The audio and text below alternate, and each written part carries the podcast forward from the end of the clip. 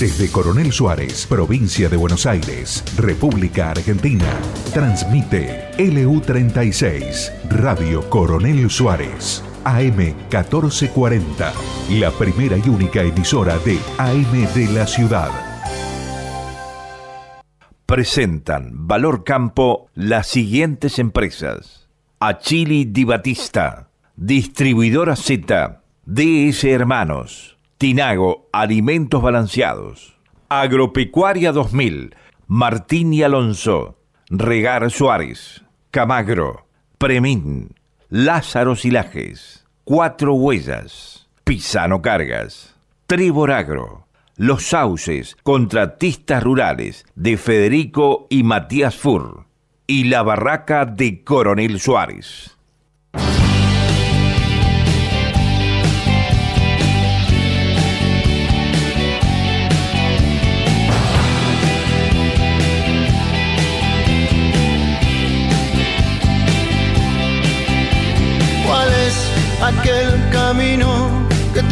Que tomar. Si solo hay un destino al que puedo llegar.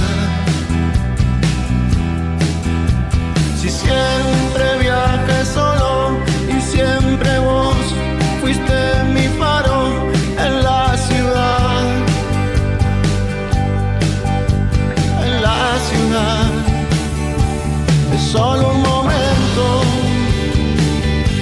es una mirada y saber cuál es el camino. Y así nada más, es solo un momento, es una mirada hacia atrás. Yo quiero saber,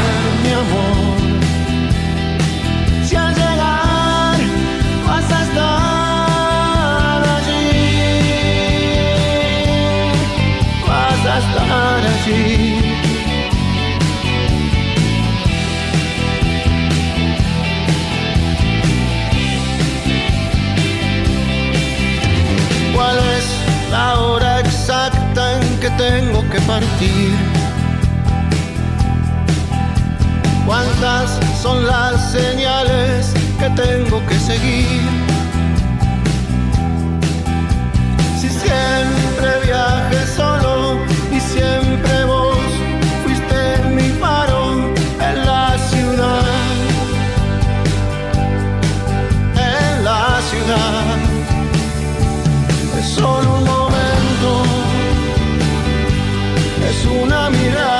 saber cuál es el camino. Y así nada más.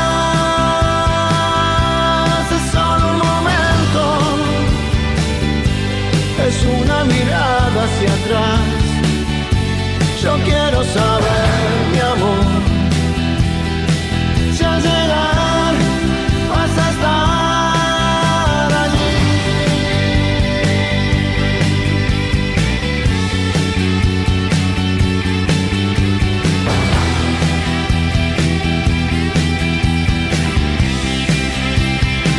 Hola, hola, hola, ¿cómo le va a todos ustedes? ¿Cómo están? Aquí estamos en una nueva emisión de Valor Campo. Ahora sí, con el equipo completo. Aquí estamos en un día gris, ¿eh? aquí desde Coronel Suárez, sudoeste de la provincia de Buenos Aires. Aquí por la LU 36, FM 100.5 para los que están en modo ciudadano, la AM 1440 para los que están allá en el campo, los que están en una cocina, los que están en el galpón arreglando fierros, eh, para los que están en la ruta, eh, en ese modo, en ese modo tan importante que es para nosotros el modo AM. Y luego para los que están muy lejos, muy lejos, muy lejos, por streaming, por www.valorcampo.com o radiocoronelsuárez.com.ar y ahora también por YouTube. Eh. Ahí pasé a los diferentes contactos, contactos perdón, el link ¿eh? de nuestro canal de YouTube. Así que ahí estamos. ¿Cómo estás Lola? ¿Cómo estás vos? Muy buenos días Martín, muy bien, aquí arrancando este día con lluvia, así que más contenta todavía. Eso sí, estoy un poco mareada porque lo veo con tantas pantallas. ¿Qué tiene, ¿Con qué tiene que ver esto? ¿Con YouTube? ¿Con que necesita estar más informado? Este, ¿Qué pasa? Este estudio se está, se está llenando de tecnología, estamos todos eh, muy, muy ansiosos de que esto salga cada día mejor. Estamos ya saliendo, prácticamente en cualquier momento nos, nos convertimos en un estudio de televisión. Iván Lambrecht está haciendo de las suyas, ¿eh? está haciendo de las suyas. Yo creo que hace dos, dos semanas o tres que no duerme, Iván. Pero bueno, eh, si hay alguna falla técnica, se la vamos a... Se la, vamos a, la va a tener él también la, culpa, claro. Pobre Iván. Siempre, la culpa la tiene otro, uno no, Lola, por favor. eso ya lo sabe. ¿Cómo le va al, recién llegado Mariano Molinari? ¿Cómo está usted? Hola Martín, hola Lola, muy buenos días para todos. Acá estoy efectivamente recién llegado de unas vacaciones renovadoras. La verdad que muy lindo, muy bien la pasé. Estuve en Bariloche, la pasé muy bien. Mucha gente, ¿no? Eran muchos. Mucha gente, récord histórico en el Cerro Catedral, lo cual me alegra mucho que eh, ciertas actividades puedan seguir normalmente y, y bueno, y ciertas personas puedan tomarse sus vacaciones gracias a que la pandemia no les afectó tanto, ¿no? Qué bueno, Mariano. ¿Y la pasaron bien? La verdad que la pasamos muy bien, sí, fuimos un grupo muy grande de Suárez, éramos casi 50, eh, tuvimos la mejor semana de la temporada en cuanto a nieve, agarramos un temporal de nieve grande, no había nada de nieve, por suerte el cerro pudo abrir, así que la verdad que la pasamos muy muy bien, sí. Muy bueno, muy bueno. Bueno, muy bien Lola, ¿cuáles son nuestras fuentes de contacto, por favor? Pueden comunicarse con nosotros, como siempre, al 2923 5749 59. También eh, pueden escribirnos a nuestro mail valorcamporadio.gmail.com y les recordamos que estamos en las siguientes redes sociales, Twitter, Instagram y Facebook, donde nos encuentran como Valor Campo. Bueno, buenísimo, muy bueno. Eh, sí, por favor. Déjame decir, Martín, que no se nos pase que con la aparición de la primera estrella de ayer, el pueblo judío celebra hoy el año nuevo, así que Yanato va para todos. El pueblo judío está festejando el año 5782. Así que saludos para todo, toda la comunidad judía en la Argentina. No hay forma de ganarle a usted, Molinari, ¿eh? es increíble, no hay forma de ganarle. Usted siempre va por delante. Yo estaba acá con la computadora abierta tratando de ver las efemérides del 7 de septiembre. Esto, se prepara. Y, bueno, yo, hice, yo, preparo la vida mía todos los días, todos los días. Bueno, y déjame, Martín, antes que, sigas, eh, un aviso importante, eh, un aviso solidario que quiero pasar, que me pidieron. Eh, nos llamó Susana, una oyente cuyo marido, Mario Traboni, un conocido de Suárez, eh, que ha sido trasplantado del corazón en el año 2010. Eh, con todo este tema del COVID tuvo que suspender un tratamiento que estaba haciendo y ahora tiene que irse a Buenos Aires varios meses, va a tener que alquilar un departamento frente o ahí cerquita del hospital italiano donde va a hacer un tratamiento eh, y bueno, realmente es, eh, esto es un gasto muy importante que no están pudiendo afrontar y están eh, pidiendo si se puede hacer alguna donación. ¿Cómo podemos Así que quiero pasar una caja de ahorro donde puedan, pueden hacer una transferencia. Eh, lo que sea, todo sirve. Mario Traboni. La, puedo pasar. Eh, ¿Usted tiene alguna imagen, algo para pasarme de la caja de ahorro? Les puedo mandar, sí, les puedo mandar. Mándemela por WhatsApp, ya se la pasamos a la lista de difusión de Valor Campo y la podemos subir en los medios. Sí, pero déjame nombrar el, el, CBU alias que es fácil de, memorizar, si no nos pueden escribir y lo, vamos a, publicar. ¿Qué es un CBU alias? Eh, en CBU alias vieron que existe un CBU que son, creo que son 22 números, muy difíciles de, memorizar, pero hay otra cosa que en vez de poner los 22 números se puede tipear el CBU alias, que son tres palabras separadas por un punto y que cuando uno va a hacer una transferencia puede escribir el CBU tradicional con números o puede escribir el CBU alias. Cualquiera de los dos es lo mismo, es mucho más fácil de recordar. El CBU alias de esta cuenta es una caja de ahorro del Banco Nación, es genia.prisa.lonja. Genia con G, lonja. Repítalo usted, Lola, con su voz mucho mejor eh, como locutora, nuevamente. Repítalo. ¿Lujo? No, genia. Ah, para que lo vamos a confundir a la gente. A ver, es todo en, todo en minúscula y sin espacios. Sí. Genia.prisa.lonja. Tiene que prestar atención. Genia con G. Está distraída. No, no, no, para nada. Repítalo con su voz. Genia. Prisa. Prisa.lonja. ¿Está bien? Exactamente. Genia.prisa.lonja. Mario Traboni y Susana, su mujer, van a estar muy agradecidos si podemos hacer algún aporte eh, porque realmente lo necesitan. Igualmente esto después lo vamos a, estar enviando. en el final del programa.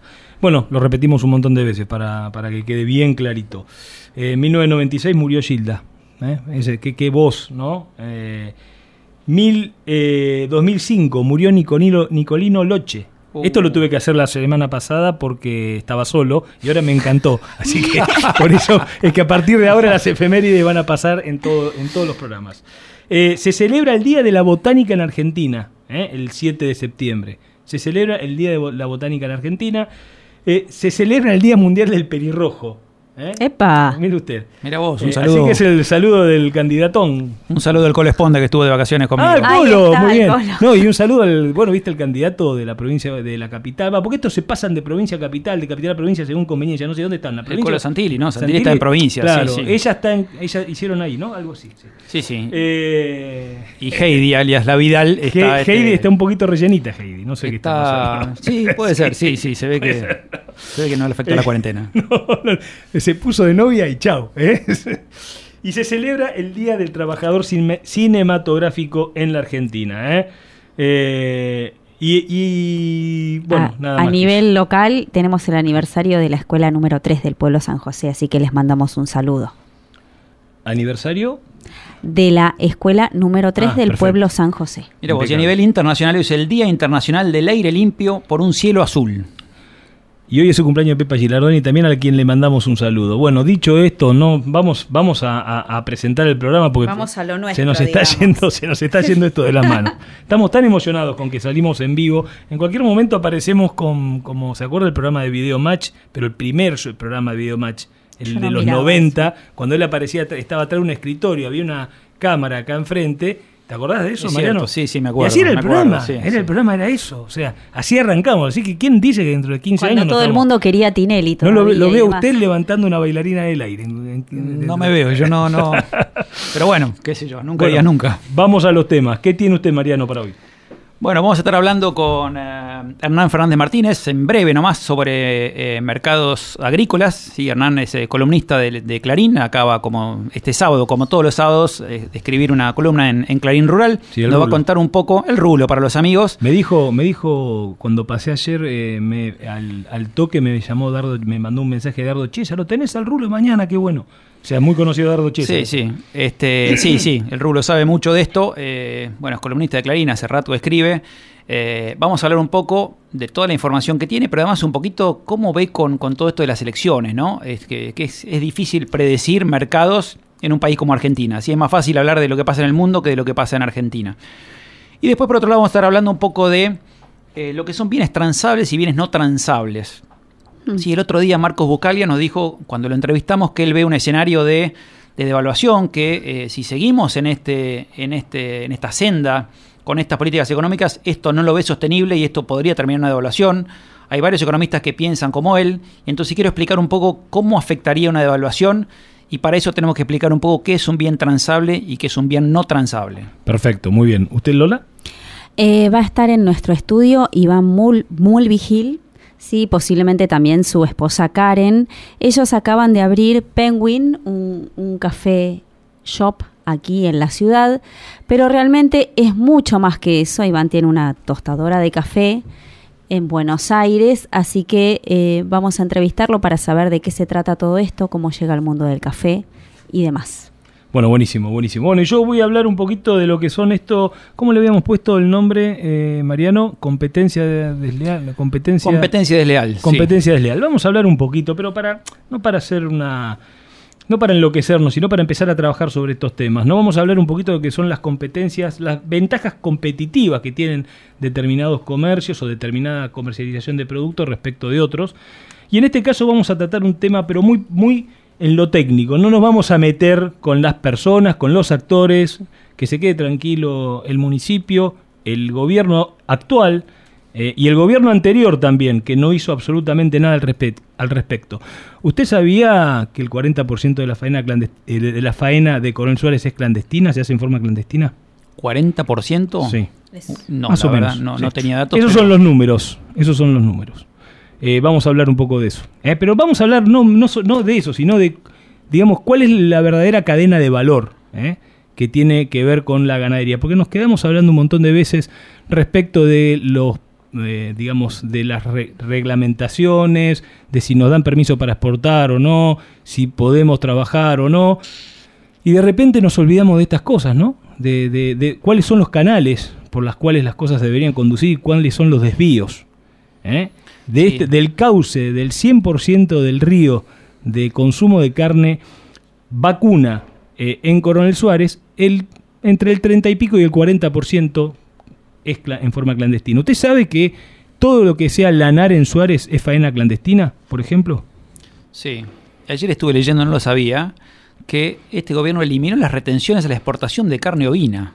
Después otro día les voy a comentar, la semana que viene les voy a comentar un poco porque me parece que en cualquier momento vendemos todas las vacas y nos compramos ovejas. ¿eh? Perfecto, pero ¿usted Eh. sabe eso, por ejemplo?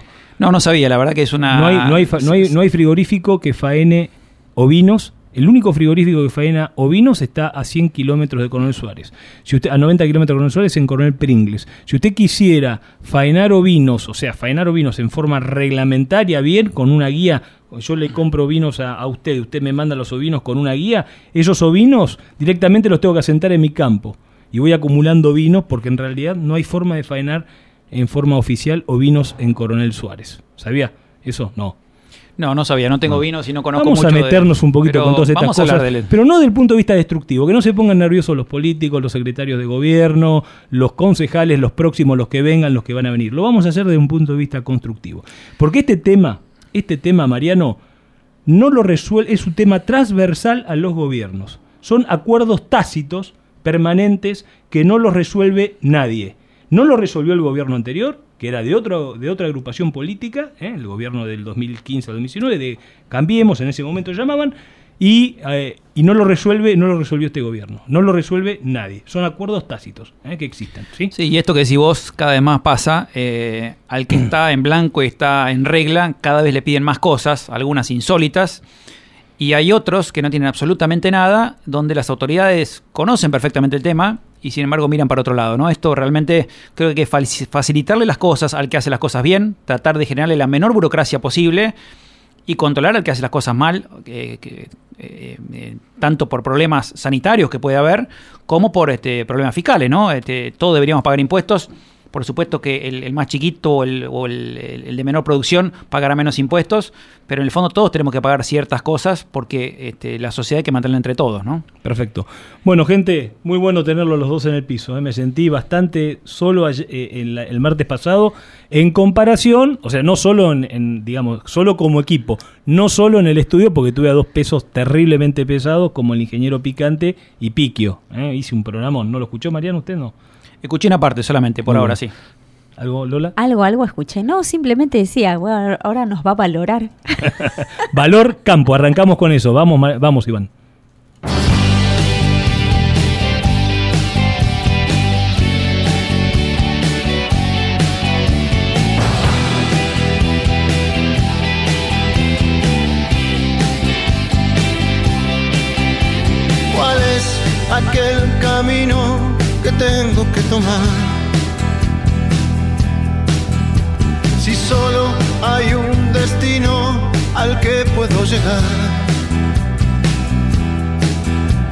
Si siempre viajé solo y siempre vos fuiste mi faro en la ciudad.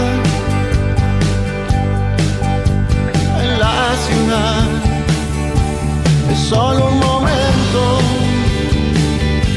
es una mirada y saber cuál es el camino. Y así nada más, es solo un momento, es una mirada hacia atrás. Yo quiero saber, mi amor si al llegar vas a estar.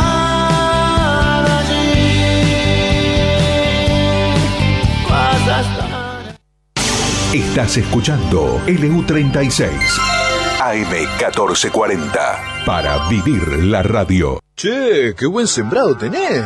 Y ahora tengo una monumental. Anduve mucho, pero me quedé con esta por fortaleza, diseño, practicidad, además es de Achili Di Batista. Los de los carpidores, ¿te acordás? Ahí tratás directamente con los dueños, ¿eh? Ah, te hacen sentir como en tu casa. Monumental es Achili Di Batista. Armstrong.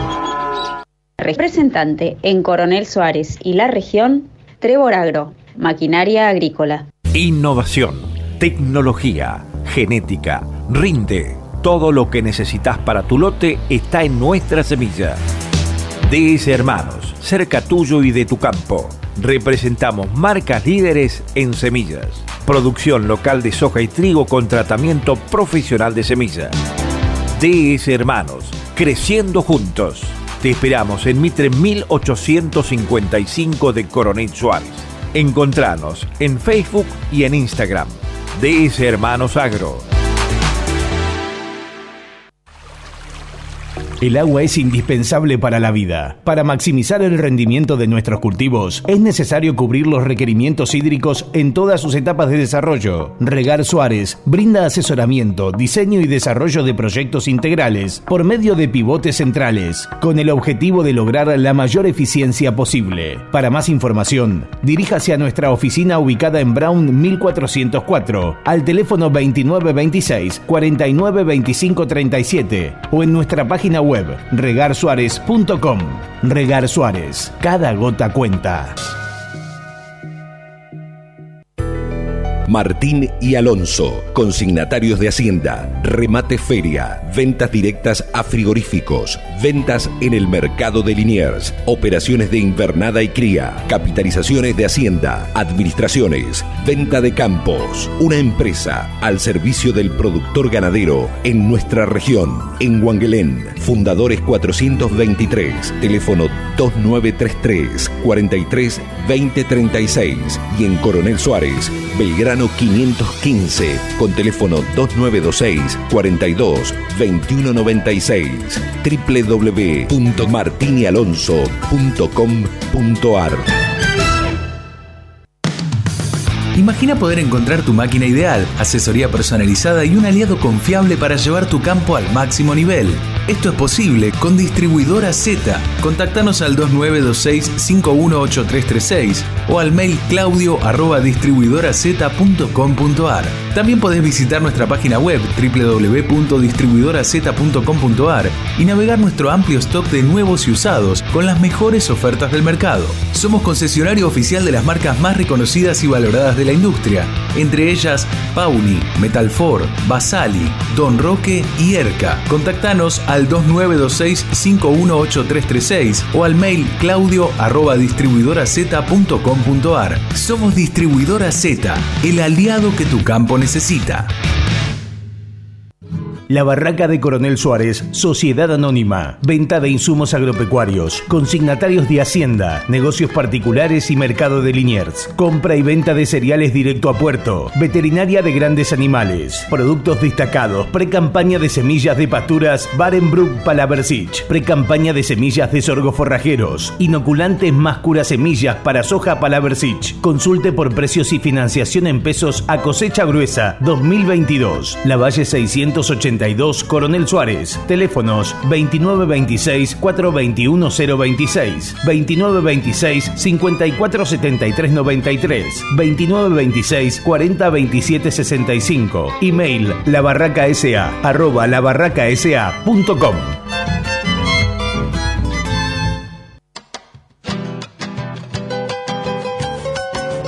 Estamos en temporada de reservas con mucho potencial de pasto. Roberto Lázaro Silajes le ofrece el servicio más barato para almacenarlo. Realice silajes, es el costo más bajo de todas las reservas forrajeras. Realizamos silo embolsados y pisados. Dos embolsadoras con túnel para bolsa de 9 y 10 pies Contamos con dos equipos de picadoras clase Jaguar y cabezales varios para sus distintos usos. Ensilamos pasturas de gramíneas y leguminosas, ideal para rodeo en general y recría de terneros. Avena, trigo, triticale y otros cereales perfectos para fibra en cualquier engorde. Cebada, el preferido de los tamberos por su proteína y el enganche de energía, ideal para terneros de destete. Nuestra central, ubicada en Coronel Suárez, oficina en agronomía de granos directo agropecuaria. Dirección, colectora doctor Raúl Alfonsín, 1363. Rotondas, Ruta 85 y 67. Teléfonos, WhatsApp 2926 40 20 82, oficina y 2926 400199 Roberto Lázaro. Pisano Cargas, con una trayectoria de 20 años en el transporte de cereales, oleaginosas y cargas generales, sirviendo a la producción argentina con mucho orgullo. Pionero en servicios agropecuarios, en el embolsado y extracción de granos, en silo bolsas y el traslado de rollos de pasto, con un equipo para 30 unidades más el servicio de carga y descarga de los mismos. Pisano Cargas, oficina comercial en las eras 698, con atención personal a los celulares. 2923-697651 y 2926-418103, sin límites de horarios.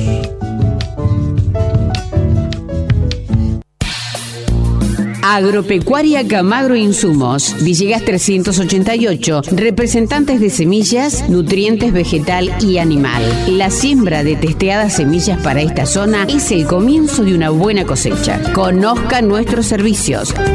Camagro Insumos, Villegas 388, teléfono 47 81 62. Correo electrónico camagro insumos srl arroba gmail.com. Corredor de cereales, armado de líneas crediticias, financiamos con SGR Solidum. Asesoramiento e inversiones para lograr el mejor resultado.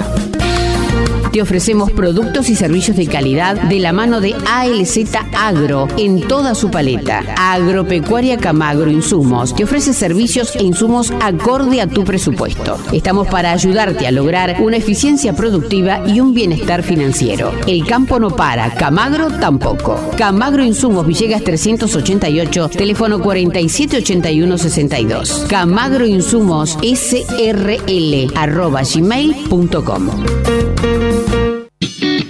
Premin, Nutrición Animal. Línea completa de concentrados, sales y aditivos nutricionales para bovinos, cerdos y ovinos. Arme con nosotros su plan ganadero. Asesoramiento sin cargo. Premin es nutrición inteligente para su plantel de cría, engorde o tambo. Parque Industrial Tandil. En internet www.premin.com.ar. Comuníquese con el técnico en la zona Maximiliano Leiva al 0249 458 1619. Mirá, si me la contaban no la creía. Compré Miravis Triple Pack y tuve más de 44 días de control en ramularia, mancha en red y escaldadura. Una cosa nunca vista. Ah, y más de 35 días de control en rollas. Y encima mejora grosso el retorno de la inversión. ¿Vos la podés creer? Los productores de cebada están más cebados que nunca, porque los resultados de Miravis Triple Pack siguen sorprendiendo y marcando un nuevo estándar en control. Con Miravis Triple Pack descubrí tu potencial de rendimiento. Peligro, su uso incorrecto puede provocar daños a la salud y al ambiente. Lea atentamente la etiqueta. Agropecuaria 2000. Insumos agropecuarios del ingeniero Lisandro Simoni. En Avenida Sixto Rodríguez y Urquiza. Teléfono 2926-423647. Mail ventas arroba Tinago, alimentos balanceados, animales bien nutridos, alimentos balanceados, concentrados proteicos, expeller de soja y aceite de soja, línea de productos bovinos, ovinos, equinos, aves, cerdos y conejos. Transforme su grano en kilos de carne, litros de leche o genética con máxima eficiencia. Tinago, alimentos balanceados, calidad certificada en nutrición animal. Visite nuestro sitio web www.tinago.com.ar. Estás escuchando LU36 AM1440, la AM de tu ciudad.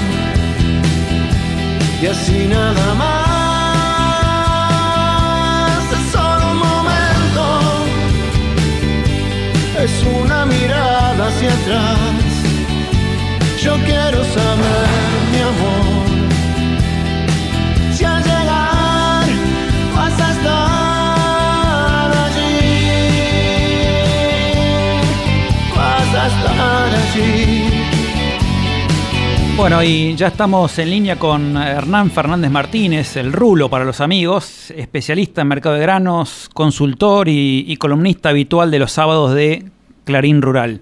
Hola Rulo, ¿cómo estás? Muy buenos días. ¿Cómo andás? ¿Cómo les va? ¿Bien? ¿Todo en orden? Bien, bien. ¿Cómo te va? ¿Cómo estás? Bueno, bien, muy bien, por suerte, muy bien. Por despegar hacia la querida Chaco. Sí, sabemos, este, tengo que decir que Rulo aceptó eh, hacer esta entrevista a pesar de que está en, en el aeropuerto, así que tal vez este, vamos a tener que ir al grano, diría este, Fernando Bravo, en, un- no hay problema. en uno de esos chistes ingenuos que suele hacer. Eh, bueno, Rulo, si te llaman a embarcar, este, tendremos que cortar. Pero mientras tanto tenemos 15 o 20 minutitos para, para conversar un poquito de qué es lo que está pasando con el mercado de granos. Rulo, me gustaría, antes de hablar del mercado de granos, vos siempre comentás que los precios de los granos dependen un poco de, de la economía en general, ¿no? Y, y hoy Estados Unidos está, que es la principal economía del mundo, está con una política muy expansiva, haciendo que los precios, más allá de la oferta y la demanda, que los precios eh, vengan muy bien, una especie de, de- viento de cola económico con los granos. Eh, ¿qué, nos podés contar de- de- desde ese punto de vista, digamos, desde el lado de, antes de hablar de precio de los granos, de lo que está pasando con la economía o qué, puede llegar a ser Estados Unidos? Mira, diste en, en la tecla, yo creo en algo tan importante como poco mediático en nuestro mundo de lo- de- del agro, que tiene que ver con las decisiones de la Reserva Federal, que es el Banco Federal de Estados Unidos. Esta gente eh, desde marzo 20 lleva emitiendo una cantidad de dinero inédita, jamás vista, con el objeto de fondo de recuperar el empleo, es decir, bajar el desempleo y generar reactivación económica después del pozo en el que la metió el COVID-19. ¿ah? Entonces, la consecuencia de semejante inédita emisión, eh, de, de la cual no soy quien ni tengo los profundos conocimientos técnicos para criticar, por supuesto que no, pero este señor Jerome Powell, a cargo de la Reserva Federal de Estados Unidos, está hoy en día en ese en esa disyuntiva que suena muy argentina de hasta dónde sigo emitiendo para recuperar la actividad y hasta dónde considero no que la inflación que se está disparando en Estados Unidos es un problema coyuntural o estructural. Bueno, de momento, con una inflación anual del 5,5%, este señor ha dicho, por ahora esta fiesta sigue. ¿tá? Entonces, ese es el gran punto. ¿Cuándo dejará de emitir lo que está emitiendo este señor durante los últimos por lo menos 16 meses? De acuerdo, o sea que deberíamos estar un poco atentos a que si este señor decide que la inflación de 5 y pico por ciento anual es muy alto, muy alta, y entonces sube la tasa de interés, es probable que afecte un poquito los precios de, de todos los activos financieros y entre ellos los commodities agrícolas. Algo así sería. Absolutamente sí, y esto que parece muy lejano y uno está en contacto con, con, cientos de productores todos los, todos los días, todo el tiempo, esto que se ve como algo muy lejano, es absolutamente cercano y tiene mucha más incidencia de lo que todos pensamos en nuestro sector. Si este señor decide mañana cortar de golpe la emisión de dólares, que quizás no lo haga tan de golpe, pero pongámonos en ese supuesto, y las tasas de interés de los bonos del Tesoro te suben un 100%, eso se transforma en un imán de dinero del mundo que podría salir de los granos, salir de un montón de activos financieros e ir a dormir la siesta en activos que se consideran de riesgo cero ahora que te pagan un 100% más de tasa. ¿Se entiende? Estas cosas funcionan así, independientemente de que China compre o no compre, de que haya seca o no seca en Estados Unidos, que también son variables que hay que mirar, pero no son las únicas. Perfecto, perfecto, clarísimo.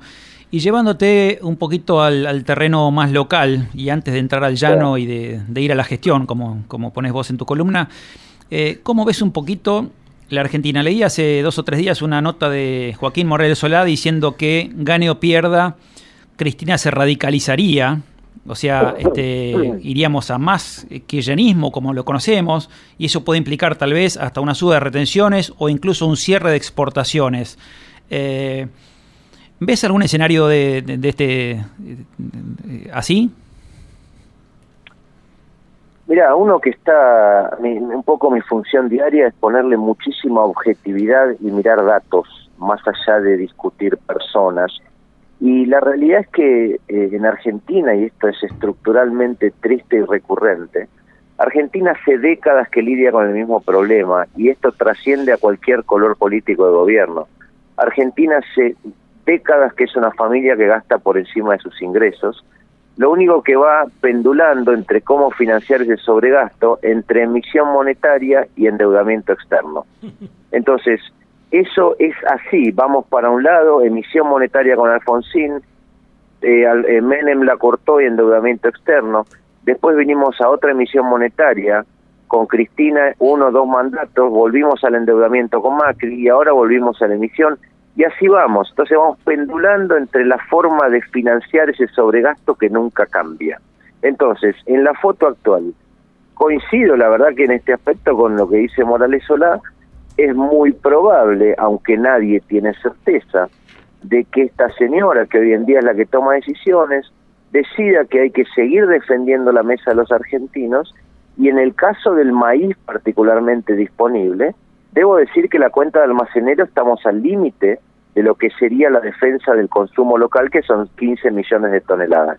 Al día de hoy, las declaraciones juradas de ventas al exterior estás en 35 millones de toneladas de una producción de 50. 50 y medio para ser estricto. 50 y medio menos menos 15 que tengo que defender para el consumo local me da 35 y medio. Bueno, ahí estamos. Entonces, una pregunta, Rulo. Eh, eso es para eso es para, o sea, de acá a la próxima campaña ya tenemos nos quedan solamente 15 millones? No, no, no, ah. no. Estoy hablando del maíz disponible. Disponible, Maíz disponible que eh, ya hay compras de la exportación por más de 35 millones de toneladas y las declaraciones juradas de ventas al exterior son casi 35. Entonces, ahí hay una cuenta de almacenero que este gobierno maneja y a mí no me toca discutir si está bien o si está mal, sino tomar datos de la realidad para sugerir decisiones a los empresarios. Correcto. Correcto, y, Rulo, un poco yendo más a, la gestión, estamos en plena decisión de, de qué sembrar en la gruesa, ¿no? Eh, si soja, si girasol o maíz. Sabemos que los precios están todos firmes, gracias a Dios, que en el mundo, leyendo tu columna, ahí leía que, los, stocks, están todos bastante ajustados, especialmente soja y, maíz, el girasol es algo más, más local tal vez. Eh, hoy los precios son buenos todos, pero si tuviese que apostar o decir eh, ¿Cuál de esos precios crees vos que, puede llegar a, subir o a firmarse más y cuál puede llegar a caer? Eh, teniendo en cuenta los precios de hoy, ¿no? Eh, ¿qué, sembrarías más o qué sembrarías menos hoy en Argentina? Mira, te voy a aburrir con la respuesta. Voy a dar una respuesta aburrida. yo soy amigo y tengo muchos clientes, incluso muchos de los que me escuchan serán CREA, pero no importa que seas CREA o no CREA, yo soy más de mantener una rotación en función de lo que mejor se adapta a mi, a mi ambiente, con pequeños grados de libertad hacia un lado o hacia el otro. Y no lo, las decisiones de siembra o no siembra, de crecer o no crecer, en mi humilde opinión, voy más por el resultado que me dejan en el presupuesto que por las predicciones sobre los precios, que como me, alguna vez me has escuchado, creo que no tiene demasiado sentido hacerlas. Dicho eso, dicho eso, en los barrios de ustedes yo eh, voy más por el lado de un maíz tardío, que en los precios nuevos que tenemos de mercadería nueva me consta, porque hago presupuestos todo el tiempo, los resultados son excelentes. La realidad es que son excelentes en todos los casos, pero eh, el, maíz se presenta muy, muy bueno en términos de presupuestos y resultados 21-22. Perfecto. Y te, te, te cambio la pregunta, te la hago parecida, pero te la cambio. Suponete que yo hoy tengo en stock trigo, soja disponible, ¿no? En, un bolsón en el campo. Trigo, cebada, soja, girasol y maíz. ¿De cuál de todos estos productos te gusta más el precio hoy y sos vendedor porque crees que puede llegar a bajar? ¿Y cuál esperarías? A ver, este, para, para armar Mira, un poco no, mi te canasta entiendo, de... Te entiendo perfecto y ya esto que me haces está buenísimo. Tengo un cliente del oeste de Buenos Aires que siempre me dice, bueno, Rulito, ya todo muy lindo el verso que me contaste, haceme el ranking. Es lo que vos me acabas de pedir. El ranking en, en orden de prioridad de venta. Y está buenísimo a nivel resumen. Mi ranking, y sobre todo para el barrio de ustedes, pero esto trasciende toda la pampa húmeda, sería en orden de prioridad decreciente, sería trigo, maíz, girasol, soja. En orden decreciente de prioridad. El trigo disponible y el maíz disponible en Argentina, con independencia de lo que suceda en el mundo, no se ve que tuviera demasiado para volar. Estoy hablando del disponible, quiero ser claro en lo que estoy diciendo. ¿ah? En, Sí. ca- en cambio, en soja vamos con el mundo y esto es historia. La historia nos muestra que en soja vamos para arriba y para abajo con el mundo con pequeñas variaciones. O sea, lo último que vendería sería soja. Sí, pero no significa no hago nada. De No, no, hecho, no, no. Con muchos clientes estamos poniendo puts sobre noviembre, aunque ya queda un poco corto, pero pongo pisos del orden de 328, 332 y duermo la siesta arriba de la bolsa con pisos puestos en ese nivel. Está bien, pero está claro, eh, yo co- coincido con vos, creo que eh, no solamente porque no tiene mucho para crecer, sino porque si se llega a este escenario de radicalización, probablemente los que lo- los cereales que más sufran en un posible cierre de exportaciones o para defender la mesa de los argentinos sean trigo y maíz, ¿no? Que son los que primero recomendaste vender Abso- si hay que generar liquidez, ¿no? Y te, y te agrego algo de datos, más allá de, los, de las sensaciones que podamos tener, que son todas válidas. Yo miro semanalmente, hace años, los datos del Ministerio de Agroindustria en términos de declaraciones juradas de ventas al exterior. Las de trigo están ancladas en 10 millones de toneladas hace por lo menos dos meses. Así que en términos concretos, más allá de que este señor Basterra no tendrá las formas de Moreno, pero en términos concretos, hace dos meses por lo menos que no se crece en la exportación de trigo disponible y los compradores tienen, los exportadores tienen comprado más de 11, con lo cual está implícito, está puesto arriba de la mesa en los números que no está saliendo trigo disponible hacia el mundo de Argentina. ¿Se entiende? Sí, sí, sí, está claro, está claro. Bueno, eh, perfecto. Martín, ¿tienes alguna pregunta? No, la verdad que excelente, es muy claro, muy claro todo. Y me gustó este tema del contexto respecto de la, de- digamos, de la, de la situación productiva de cada uno, ¿no? Y cómo vino el maíz a transformar nuestras realidades, ¿eh? Cómo, cómo el maíz se convirtió, eh, no sé, Rulo, si te acordás, hace 15 años, nosotros que estamos en el sudoeste desde hace más de 20 años trabajando en campo alquilado, eh, hablar de, producir maíz en el volumen, en la, en la proporción de nuestras hectáreas que lo hacemos hoy, parecía, parecía que te miraban con cara de loquito. Y hoy cómo cambió, ¿no? Y, qué buena perspectiva que das de acá hacia el futuro con respecto a este cultivo, ¿no? Sí, acá hay varias cosas y debo darle, aunque no les guste a- a quienes nos están escuchando, eh, entre comillas, mitad en chiste, mitad en serio, lo digo, esto fue gracias a Cristina. ¿Por qué? Porque cuando se uno ya está viejito, yo desde 2006 que ando las vueltas con estas cosas diariamente con mucha intensividad y viví toda la época de Moreno en la práctica pura.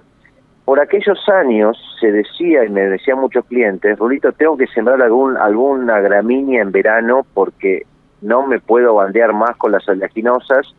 Y empezamos, entre comillas, a hacer ese maíz tardío, un maíz común con aire, digo yo, un maicito como si fuera un golcito del 90, ¿tá? Eh, con poca plata. Y ese maíz tardío empezó a, conformar, a comportarse de manera muy estable en términos de rindes y dando muy buenas noticias en términos de resultado y estabilidad al mismo tiempo de lo que aporta un maíz al suelo. Entonces, desde aquel momento la producción de maíz argentina se transformó de un tercio, perdón, de dos tercios temprano y un tercio tardío del área total.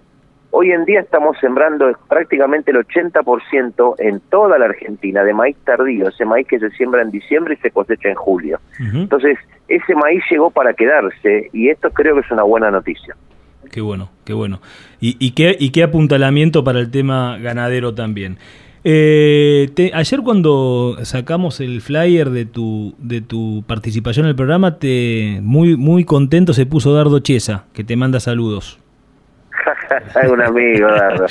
Hemos estado juntos por Bolivia con Dardo. Y acá te está mandando saludos también eh, Ariel Marino de la zona de Arroyo Venado, eh, también, ¿no? Tipos que te han escuchado y que te siguen seguramente. Bueno, les mando un gran abrazo y de verdad me pongo a disposición de ustedes ya saben que sin ánimo de venderme, por suerte uno tiene un montón de trabajo, pero un placer hablar con ustedes. Si podemos vender claridad y vos la tenés, bienvenido sea la venta. Yo que soy vendedor nato, te lo digo. ¿eh? Ese, es el cuento, Rulo. y si podemos... Es una de mis obsesiones profesionales, ser simple y claro. Muy claro, muy claro. Hernán, no te queremos eh, jorobar más, sabemos que estás tomando, te está yendo a Resistencia, ¿no? A, dar una, una charla. Me voy a mis grupos de... Yo voy todos los meses hace años a tengo grupo de gestión comercial en Aviateray, en Saspeña y además asesoro la Unión Agrícola Avellaneda por aquellos barrios. Mira vos, bueno, bueno, buen vuelo y, buen viaje. ¿eh? eh, Les mando un gran abrazo. Un fuerte abrazo, Rulo, gracias. Eh. Muchas gracias por atendernos. Eh. Saludos. Era Hernán Fernández Martínez, el Rulo para los amigos, especialista en el mercado de granos para valor campo.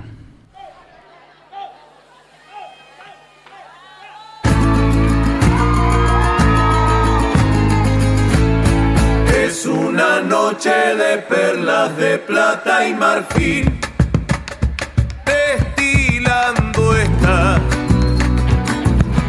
jazmín del país. Cáscara de sangre dura te voy a arrancar y al amanecer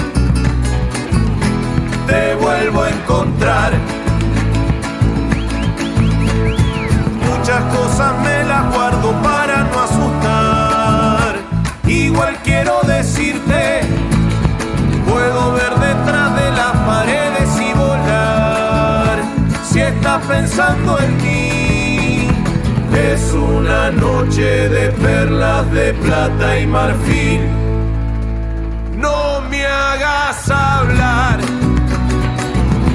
salgamos de aquí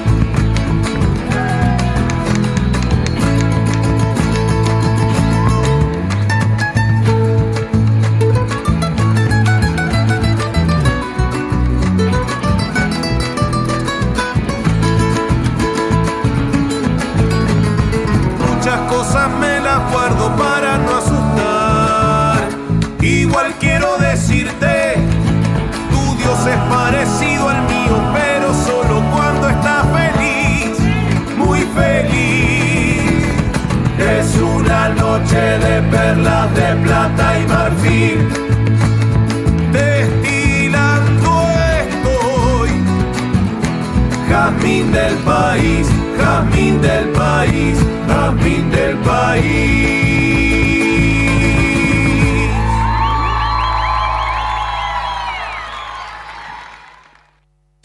Estás escuchando LU36 AM1440, la primera y única emisora de AM de la ciudad. Imagina poder encontrar tu máquina ideal, asesoría personalizada y un aliado confiable para llevar tu campo al máximo nivel. Esto es posible con Distribuidora Z. Contactanos al 2926-518336 o al mail claudio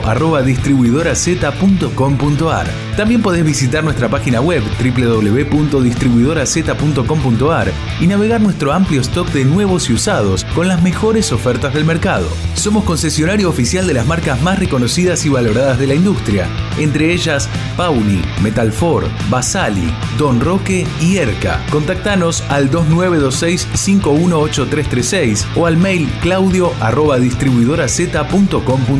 Somos Distribuidora Z, el aliado que tu campo necesita. Innovación, tecnología, genética, rinde. Todo lo que necesitas para tu lote está en nuestra semilla. DS Hermanos, cerca tuyo y de tu campo. Representamos marcas líderes en semillas Producción local de soja y trigo con tratamiento profesional de semilla. DS Hermanos, creciendo juntos. Te esperamos en Mitre 1855 de Coronel Suárez. Encontranos en Facebook y en Instagram. DS Hermanos Agro. Tinago, alimentos balanceados, animales bien nutridos, alimentos balanceados, concentrados proteicos, expeller de soja y aceite de soja, línea de productos bovinos, ovinos, equinos, aves, cerdos y conejos. Transforme su grano en kilos de carne, litros de leche o genética con máxima eficiencia. Tinago, alimentos balanceados, calidad certificada en nutrición animal. Visite nuestro sitio web www.tinago.com.ar. La Barraca de Coronel Suárez, Sociedad Anónima, venta de insumos agropecuarios, consignatarios de Hacienda, negocios particulares y mercado de Liniers, compra y venta de cereales directo a puerto, veterinaria de grandes animales, productos destacados, pre-campaña de semillas de pasturas Barenbrook Palaversich, pre-campaña de semillas de sorgo forrajeros, inoculantes más cura semillas para soja Palaversich. Consulte por precios y financiación en pesos a cosecha gruesa. 2022. La Valle 680 Coronel Suárez. Teléfonos 2926-421-026, 2926-547393, 2926-402765. Email labarracasa arroba labarracasa.com. Che, qué buen sembrado tenés. Y ahora tengo una monumental. Anduve mucho, pero me quedé con esta por fortaleza diseño, practicidad, además es de Achili y Di Batista. Los de los carpidores, ¿te acordás? Ahí tratás directamente con los dueños, ¿eh? Ah, te hacen sentir como en tu casa. Monumental es Achili Di Batista. Armstrong. Representante en Coronel Suárez y la región, Trevor Agro, maquinaria agrícola. ¿Vos podés creer que con Miravis Triple Pack tengas más de 44 días de protección de mancha amarilla y septoria? Es una cosa increíble. Tenés más de 35 días de control en todas las rollas. Y para, escúchate esta. Más de 5 veces su inversión en rendimiento. Decime si no es una locura. Miravis Triple Pack es un producto que al productor que lo compró, se lo compró. Porque sus resultados siguen marcando nuevos estándares en el control de manchas y rollas en trigo. Con Miravis Triple Pack, descubrí tu potencial de rendimiento. Peligro, su uso incorrecto puede provocar daños a la salud y al ambiente. Lea atentamente la etiqueta. Agropecuaria 2000. Insumos agropecuarios del ingeniero Lisandro Simoni. En Avenida Sixto Rodríguez y Urquiza. Teléfono 2926-423647. Mail ventas arroba peumayenagropecuaria.com.ar. Estás escuchando LU36 AM 1440. La AM de tu ciudad.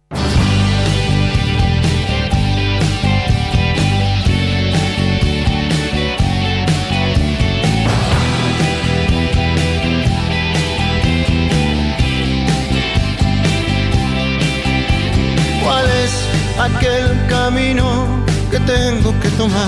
Bueno, y finalmente estamos aquí con Iván Mulvigil. ¿Qué tal, Iván? ¿Cómo Hola, estás? ¿cómo están? ¿Todo bien? Qué bueno tenerte aquí. Muchas gracias por la invitación. Iván acaba de abrir aquí en nuestra ciudad Penguin Coffee. Eh, atrás de este nombre y, y de esta cafetería hay mucho más eh, de, de su historia y, y de sus vivencias, un suarense que, que se decidió emprender. Así que, Iván, nos encantaría saber realmente eh, sobre vos, que nos cuentes un poquito y qué te llevó al mundo del café. Eh, bueno, como siempre cuento, yo llegué al café como cosa del destino, un poco de casualidad. Eh, yo estaba en Buenos Aires estudiando licenciatura en economía y trabajaba en lo que es análisis de datos en, en parte del Banco Nación, que es donde está la tarjeta SUBE. Y estaba un día, por decirlo de una manera, aburrido en la rutina en la oficina y estaba en, mirándome como si fuera el mercado libre de China, eh, cosas, y yo era muy fanático del café en ese momento, tanto como ahora, y veía que había en venta una tostadora de café hogareña, chiquita, así como si fuera una pochoclera, Ajá. y bueno, y como tal co- compra impulsiva, la compré. Y después que la compré me arrepentí porque no tenía plata para, para pagarla el mes que viene en la tarjeta y le, y La le di la cancelar. compraste en China directo, en China. Claro, la compré en China directo. Eh, y le di cancelar a la compra. Y el chino no le gustó y no me aceptó la, la cancelación y me la mandó igual. Eh, y yo siempre digo que si hubiera aceptado cancelar, no estaría acá con, con mi Contándonos nueva- todo con mi esto. nueva pasión, que es el café. ¿Eso en qué año fue? Eso fue en hace cuatro años más o menos. Entonces sería 2017, si no me equivoco. eh, junio de 2017, no recuerdo bien. Eh, bueno, después tuve un millón de problemas, que me retuvo aduana la máquina, tuve que ir a buscar la aduana, fue mi novia a buscarla, no nos querían liberar la, la tostadora, bueno, temas que pasa siempre. Eh, bueno, y con esa máquina que era súper chiquita, eh, que tostaba de a 150, 200 gramos de café por, por ciclo, que le decimos nosotros, arranqué a, a preparar para mí, me acuerdo ese mismo día que llegó, la enchufé en mi living, ahí en el departamento de Buenos Aires, eh, y conseguí un poco de café verde en Mercado Libre, lo tostamos, se llenó de humo toda la casa. eh, pero ¿Pero bueno, sirvió? ¿Se pudo tomar o no? Sí, más o menos. En ese momento eh, yo todavía no estaba muy involucrado en el mundo del café y para mí cualquier café era tomable. Así que con que haya salido marrón yo estaba contento eh, porque el café cuando viene viene crudo, que es una semilla verde. Claro. eh, y en el proceso de tueste se vuelve soluble, le decimos nosotros, eh, y se vuelve torno marrón, que es como se conoce. En- antes de esa fase es verde y no se puede tomar porque es insoluble el café, todavía no, no se puede disolver en agua. Eh, bueno, entonces arranqué así, empecé a tostar para mis amigos, lo, lo vendía en bolsitas chiquititas, a mis compañeros de la oficina. Y después contraté un diseñador de acá de, de Suárez también, eh, Bautista Luzarreta, que fue el que me ayudó con el logo, que se hizo también muy famoso, con los diseños del packaging. Eh, y ahí empezamos a vender por internet, eh, de a poquito, fuimos creciendo. Eh, nos hicimos, entre comillas, famosos porque empezamos a vender el café con otra impronta, con otro packaging, con otros diseños. lo empezamos a comunicar de otra manera.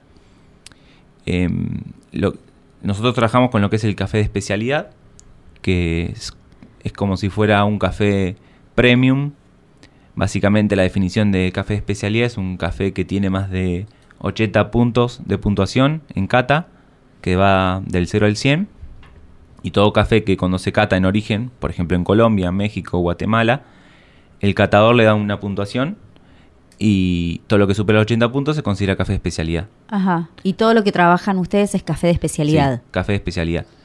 Para que se den una idea, el café de supermercado o el café que se puede conseguir en, en otras cafeterías, eh, yo digo, normales o, o de barrio, es un café de 50 puntos, 60 puntos, 40 puntos. Es muchísima la diferencia en calidad. Eh, nosotros la- elaboramos solamente con eso. Eh, bueno, y de ahí fue creciendo de a poco el negocio. Eh, fuimos los primeros en el rubro de café especialidad en vender eh, por internet. Nadie le daba mucha bolilla al Instagram, a las ventas online. Estás todo muy enfocado solamente en, en vender en cafeterías. Eh, y ahí de a poco arrancamos, nos fuimos. Lo que más nos costó fue entrar en las cafeterías de especialidad de, de Buenos Aires, porque nadie conocía la marca y nadie se quería arriesgar a cambiar de proveedor. En su momento había dos o tres proveedores de café especialidad, que eran básicamente los que tenían todo el mercado allá en Capital, eh, y, y los- las cafeterías no se animaban a, a probar otras cosas por miedo a que la gente le deje de ir o otros motivos. Eso fue la lucha más grande que tuvimos. ¿Qué edad tenés? Eh, 31. Muy joven. Y el tema este de la especialidad, o sea, Sí. por ahí me perdí en el momento que lo estabas diciendo. El café de especialidad, bien clarito, ¿cómo, ¿me lo podés repetir como...? Sí, es cuando mm, se cosecha el café, ¿no? Eh, un catador que está certificado que es catador, que se le dice Q-Grader, Sí. eh, tiene que catar ese café. En la misma finca, por decirlo, eh, puede haber un café de, de calidad media o calidad alta, ¿no? El café se puntúa del 0 al 100 Ujú. por las cualidades que tiene el café. Eh, para que sea especialidad, tiene que ser mayor a 80 puntos ese puntaje. Tiene que un promedio entre dulzor, acidez, cuerpo, retrogusto. Tiene que tener fragancias aromáticas destacables. O sea, por ahí es el como uno dice, no, esto tiene olor a café. Como que el café más gourmet o más comercial tiene olor a café, no tiene un olor muy característico. El café que nosotros trabajamos se les puede sentir fragancias destacables, que te das, uno se da cuenta que es distinto. Se le puede sentir una fragancia floral. Hay algunos que tienen mucho, mucho aroma a uva, arándanos, eh, que también es por el proceso que se le da al café. Si se fermenta, no se fermenta. Pero ese, ese gusto a, a otras cosas que no son café, Sí. Por lo menos desde que yo pensaba que era café, el gusto a café, digamos, ¿cómo se lo dan? El gusto a arándanos, ¿cómo se lo, se lo da? O sea, ¿tiene que ver con un proceso determinado? ¿Es una Sí. variedad de planta determinada de café? Eh, es por un poco de todo, básicamente, para resumirlo. Eh, depende mucho de la fermentación que tenga el café. Le aumenta lo que es el compuesto de acidez tartárica, que es el acidez que tiene la uva. Eh, esa acidez es la que le va a dar un sabor que recuerda a la uva, un Claro. sabor que recuerda a los arándanos. Eh, y depende de la composición de acidez, que es lo que principalmente le da ese abanico de sabores. Puede ser acidez cítrica, que te va a recordar a un limón, a una mandarina, a una naranja. Acidez málica, que te puede recordar a la manzana. Ujú. Y la acidez tartárica, que es el, mi favorito, que es el más difícil de conseguir, que es el que te da muchísimo sabor a arándano, es muy dulce. ¿Y, y podríamos hacer un- una línea eh, entre... Tenemos la planta de café en. Colombia, ¿no? ¿Será la planta de café? ¿Dónde Sí, hay- hoy el Hoy más famoso es Colombia, pero um, hoy en día todos los países que están entre el trópico de Cáncer y Capricornio producen café. Eh, bueno, ahí estamos. Estamos con una, una- un país que está produciendo café. Sí. Ese, digamos, se da la cosecha. Sí. La cosecha del café es un grano, el café es un... Sí, es una cereza. Es una cereza. Del planto del cafeto, que es una, una cereza que adentro tiene generalmente dos semillas de café. Esa cereza se cosecha, pongamos que estemos en Colombia, porque depende del país también es cómo se procesa el café. En Colombia se cosecha a mano, cereza por cereza. Eh, una vez que se cosecha, a mano, porque seleccionan las cerezas que están rojas, que ya están maduras, listas para cosechar, se procesa. Lo que en el café le decimos el beneficio que se le da al café. ¿Qué El- significa procesarlo? procesarlo, darle beneficio es, una vez que se cosecha, se en Colombia se lava. Las cerezas se ponen en un piletón con agua, que ese piletón hace que se disuelva la, la cáscara del café. Y una vez que se tiene ese café, ese grano de café, se seca. Y una vez que se seca, se rompe otra cáscara que se llama pergamino. Y, y queda el grano de café como lo conocemos. Como si fuera un tegumento de una semilla de soja, ponerle una cosa así. No conozco la semilla de soja, pero puede ser.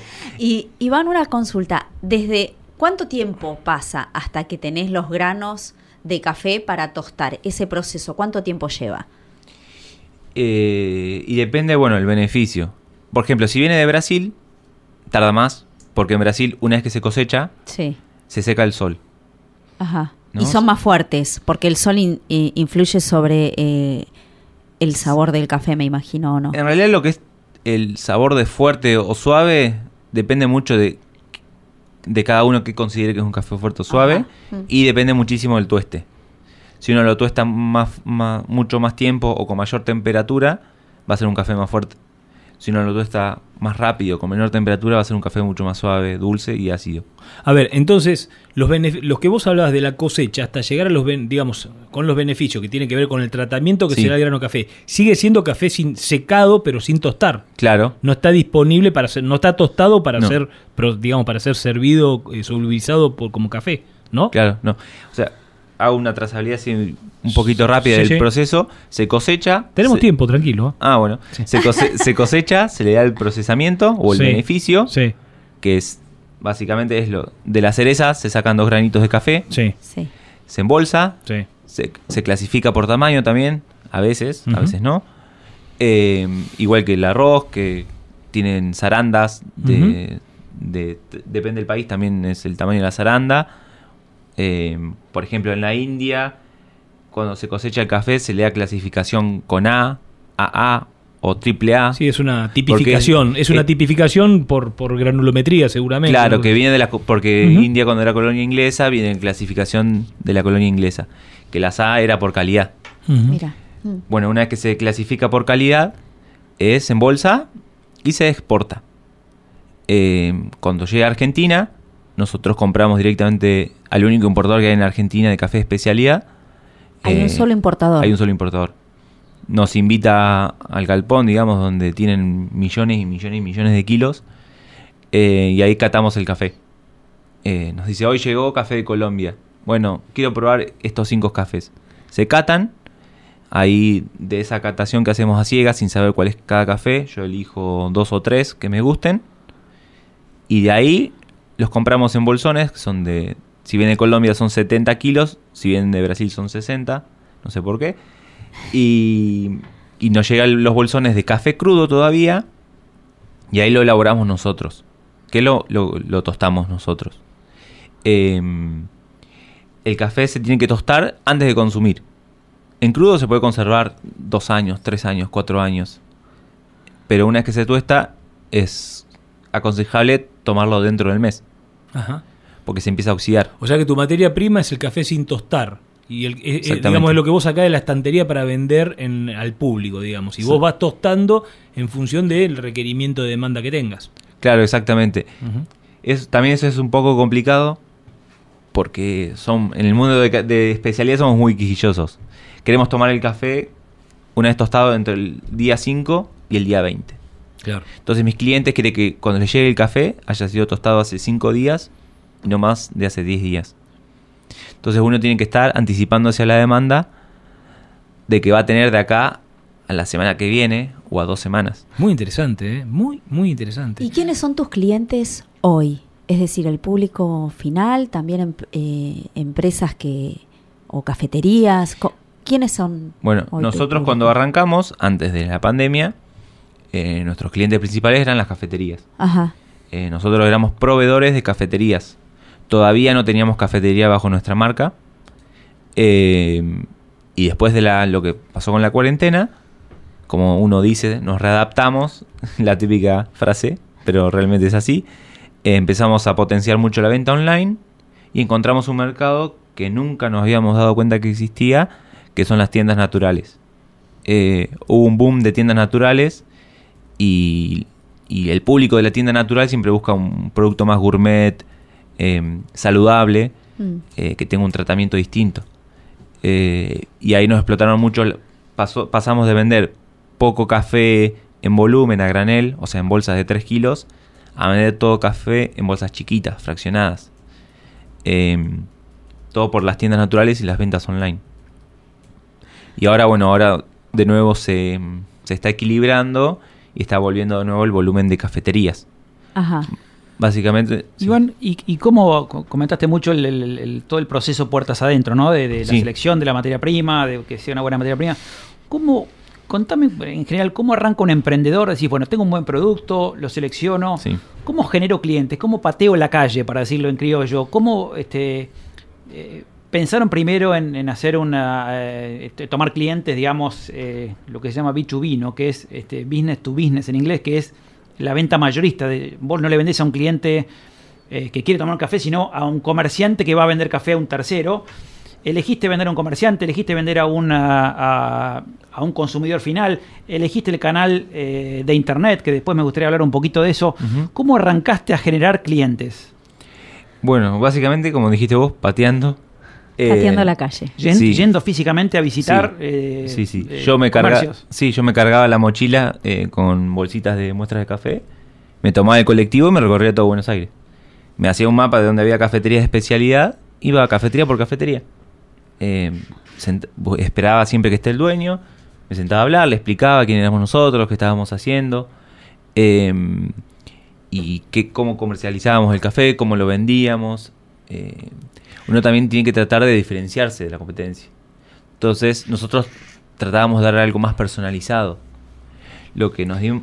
Y, y más o menos de, de- de un cierto porcentaje de gente que visitaba. Vos si visitabas este, 100 comercios, ¿a cuántos terminabas efectivamente este, concretando una venta? Y Más o menos. 5, 4, no lo sé. 4 o 5% de 100. Sí. O sea, hay que patear mucho la calle para... Sí, obvio, sí. Hay que visitar 20 clientes para que uno te compre, para ponerlo así. Sí, sí, sí. Es la historia del vendedor, Molinari. Bueno, pero es bueno que... Sí, por supuesto, es excelente, es Porque mucha excelente. el gente por ahí cree que uno dice, che, recorro gente y me dicen que no. Digo, sí, es normal que te digan que no, ¿no? Este, es bueno saber que hay que patear mucho la calle para generar clientes. Al, sí, al principio sí. Ahora, como que no, no pateamos más y ahora nos buscan. Y porque ya hiciste el Ya desarrollo. hicimos la marca. hiciste todo el esto, es como, esto es Mm. como sembrar, o sea, vos eh, primero es tratar de establecer, y siempre digo, ¿no? Uno tiene que tratar de establecer una que seguramente te pasó, una conversación frugal, una conversación, es establecer una conversación.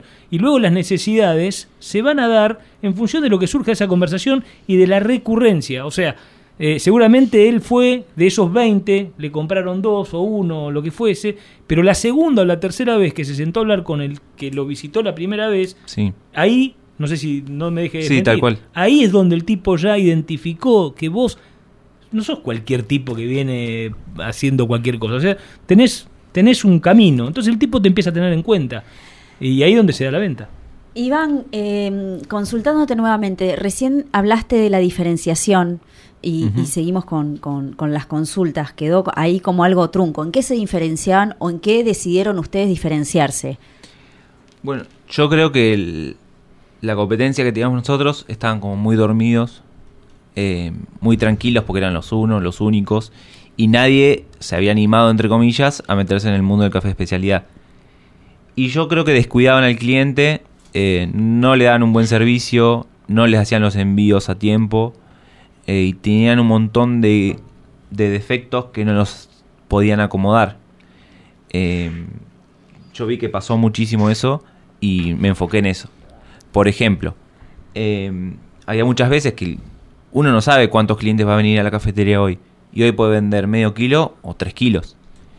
Y el dueño de la cafetería no sabe si el, el pedido de café que le hizo le va a durar una semana o dos días. Entonces, ¿qué pasa? Vos te quedas sin café porque hubo un aumento de ventas.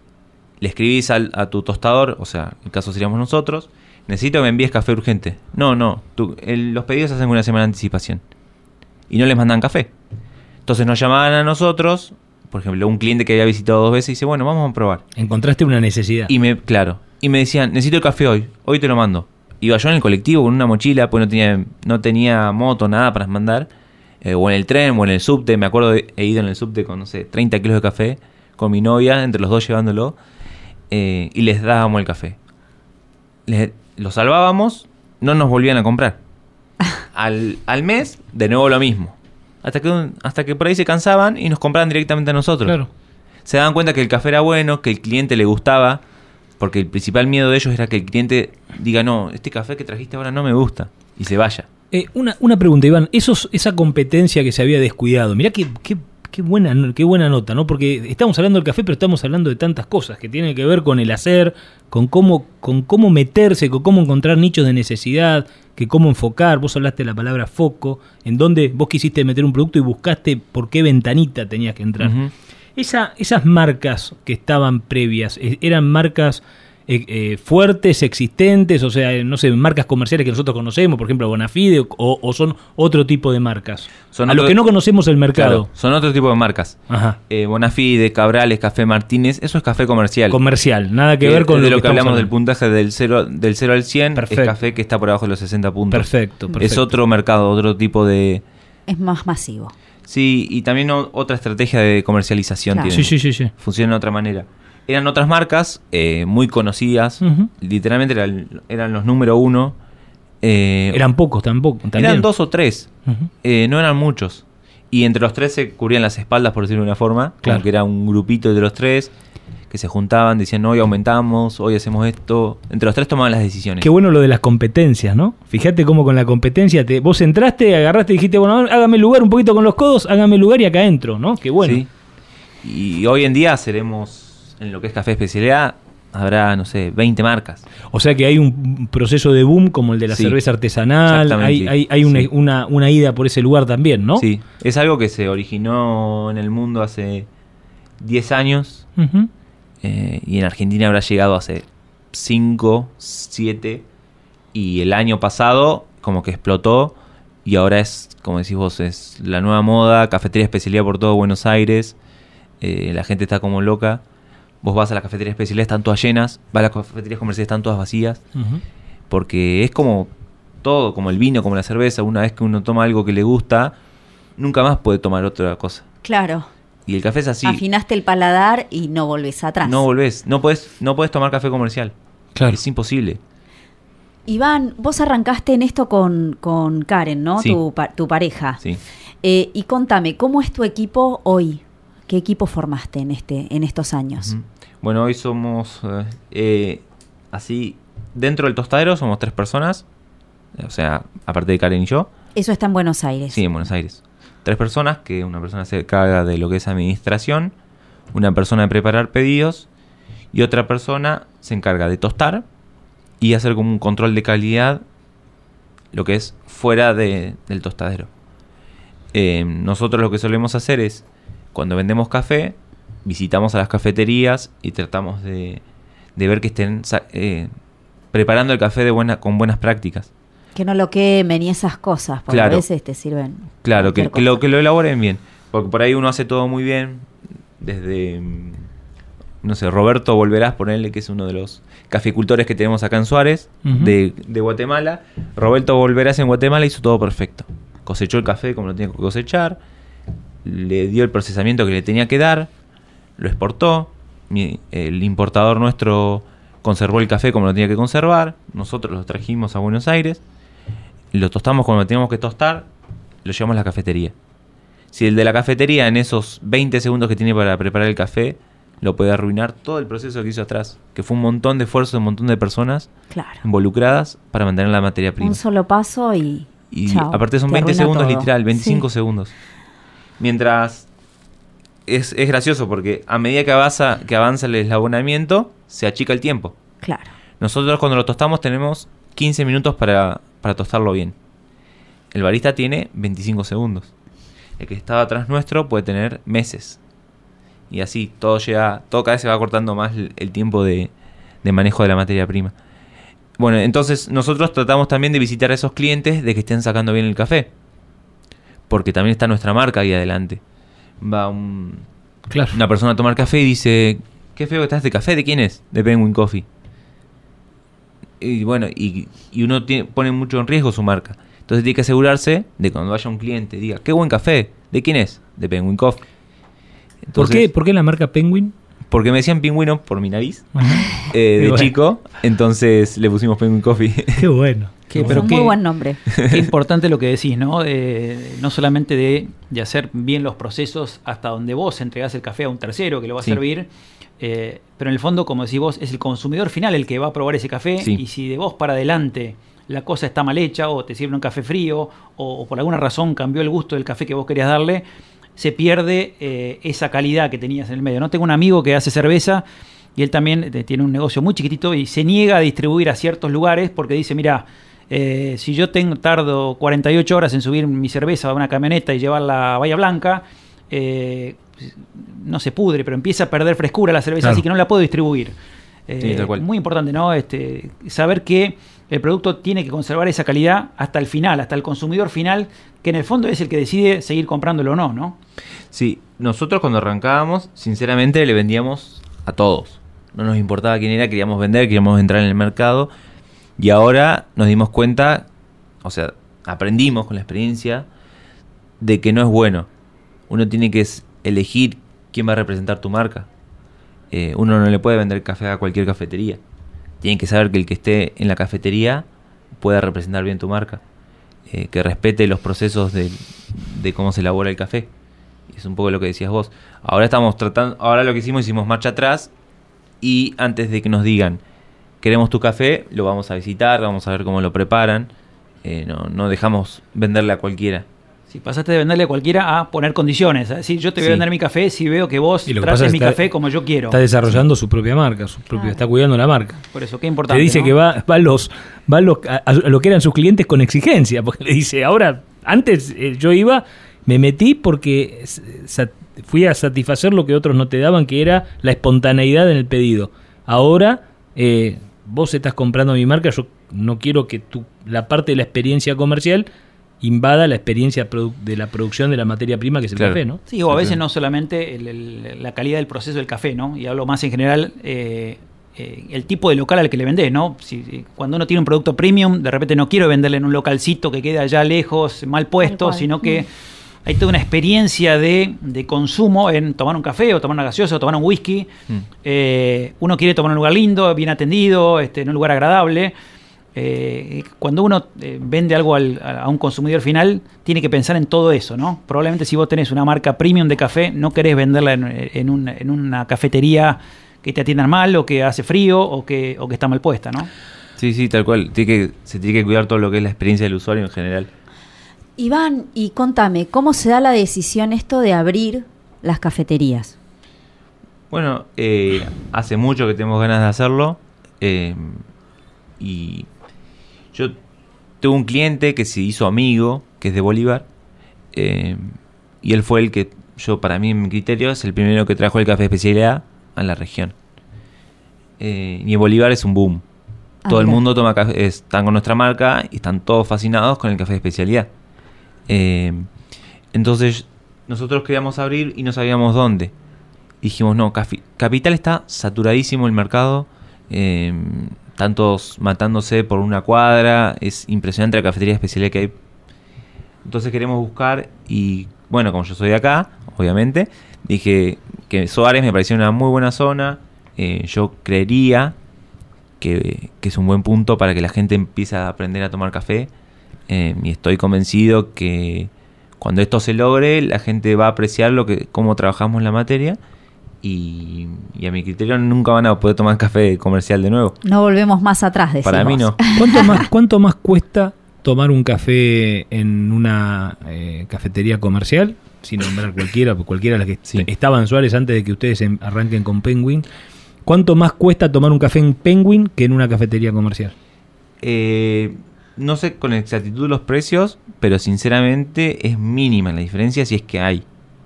Lo que pasa es que nosotros lo elaboramos al café. Claro. No se lo compramos a una marca. Claro. Entonces podemos vender. El costo de producción de fabricación lo tenés implícito en el, Exactamente. en el costo comercial. Claro, no, no tiene intermediarios. No. Sí. Claro. Nosotros vendemos un café que te aseguro que es 10 veces mejor en calidad. Y no, a nosotros nos cuesta el triple de lo que cuesta la materia prima de otras, mar- otras marcas comerciales. Eh, literalmente el triple. Y lo vendemos más o menos al mismo precio. Está bien. Eh, o sea, en ese sentido no va a haber diferencia. Está bien. Buenísimo. Bueno, Iván, muchísimas gracias realmente por, por emprender eh, en esta ciudad, por apostar.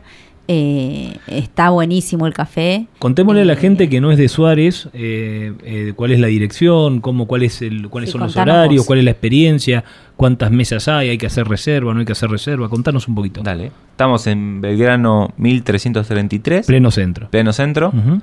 Eh, no es con reserva. Aproximadamente ahora tenemos eh, 70 sillas, por decirlo. Eh, tenemos afuera y adentro.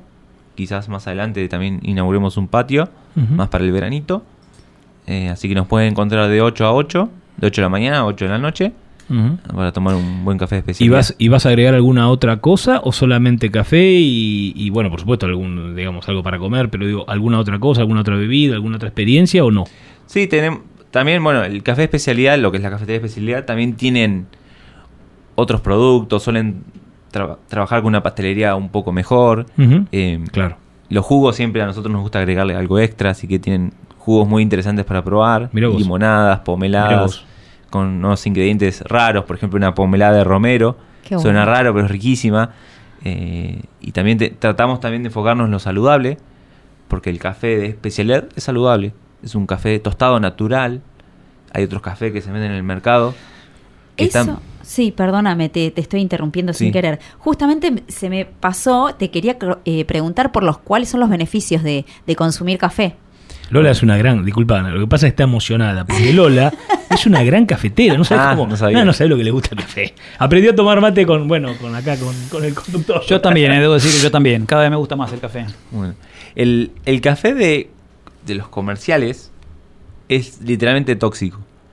Eh, está prohibido en todos los países del mundo, salvo en España y en Argentina. Que es el café torrado.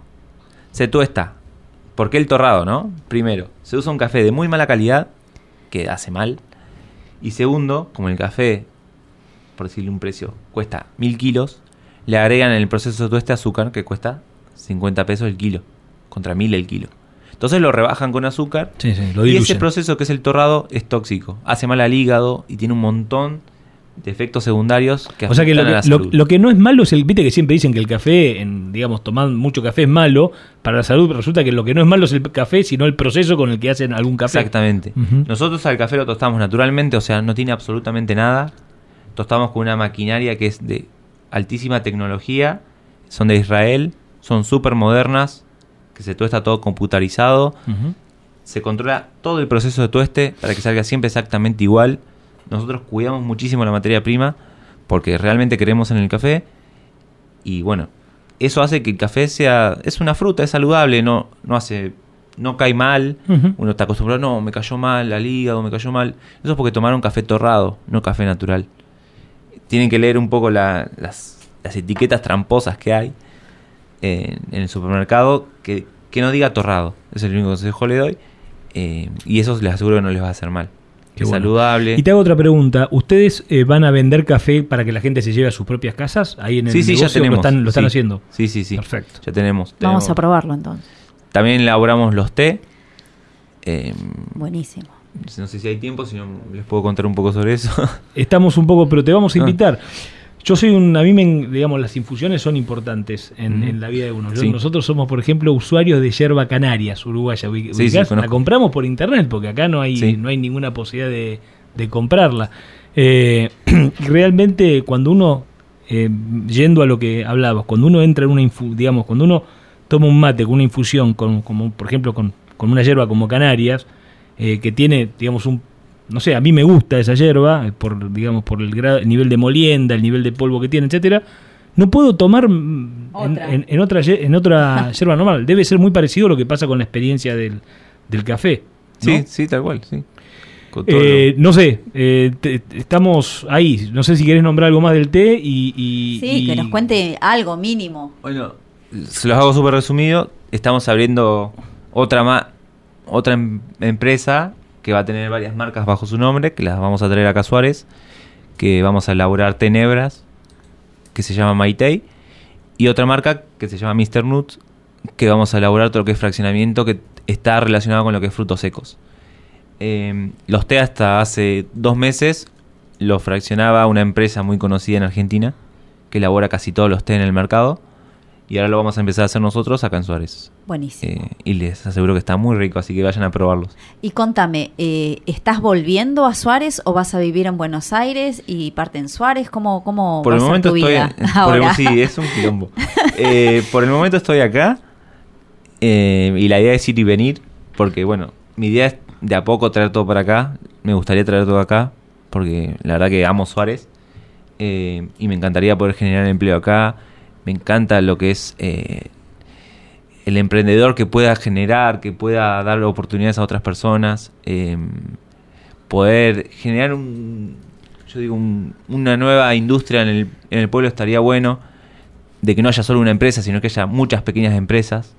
Yo creo que esa es la clave para que Suárez salga adelante. Y yo tengo fe de que se está logrando, de que hay varios emprendedores que tienen ganas de hacerlo, que he conocido acá en Suárez. Eh, y nada, ojalá que, que el espíritu emprendedor le llegue a más personas. Buenísimo, felicitaciones, Iván. María Rosa. Mulvigil te manda felicitaciones a Iván. ¿La conoces? Sí, sí, muchas gracias. Eh, bueno, entonces, eh, ¿esperás a todos Suárez en Belgrano? Belgrano 1333. Bueno, gracias nuevamente, Iván. Un Vale, placer tenerte muchas acá. gracias a ustedes. Felicitaciones.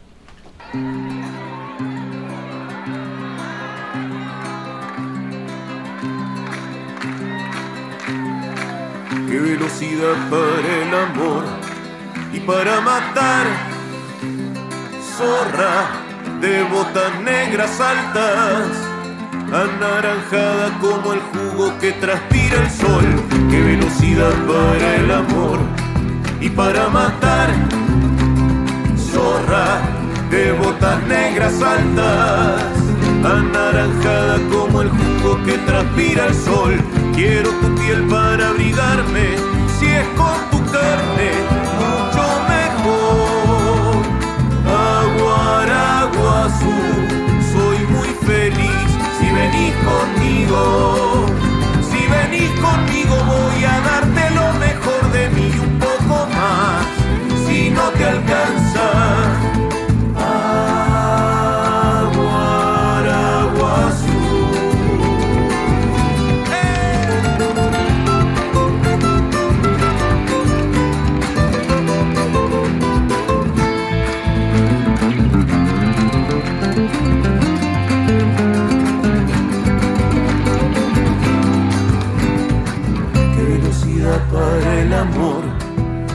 matar.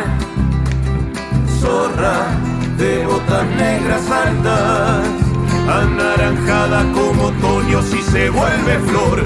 Quiero tu piel para abrigarme, si es con tu carne, mucho mejor. Aguaraguazú, soy muy feliz si venís conmigo. Si venís conmigo voy a darte Si no te alcanza. Aguaraguazú, si venís conmigo, si venís conmigo voy a darte lo mejor de mí un poco más. Si no te alcanza, zorra de botas negras altas, qué velocidad para el amor.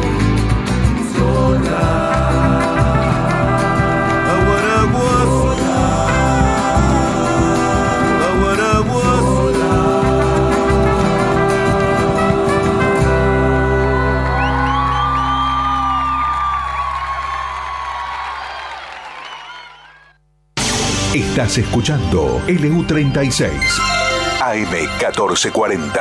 Tu radio AM. Tinago, alimentos balanceados, animales bien nutridos, alimentos balanceados, concentrados proteicos, expeller de soja y aceite de soja, línea de productos bovinos, ovinos, equinos, aves, cerdos y conejos. Transforme su grano en kilos de carne, litros de leche o genética con máxima eficiencia. Tinago, alimentos balanceados, calidad certificada en nutrición animal. Visite nuestro sitio web www.tinago.com.ar. Innovación, tecnología, genética, rinde. Todo lo que necesitas para tu lote está en nuestra semilla. DS Hermanos, cerca tuyo y de tu campo. Representamos marcas líderes en semillas. Producción local de soja y trigo con tratamiento profesional de semilla. DS Hermanos, creciendo juntos. Te esperamos en Mitre 1855 de Coronel Suárez. Encontranos en Facebook y en Instagram. DS Hermanos Agro.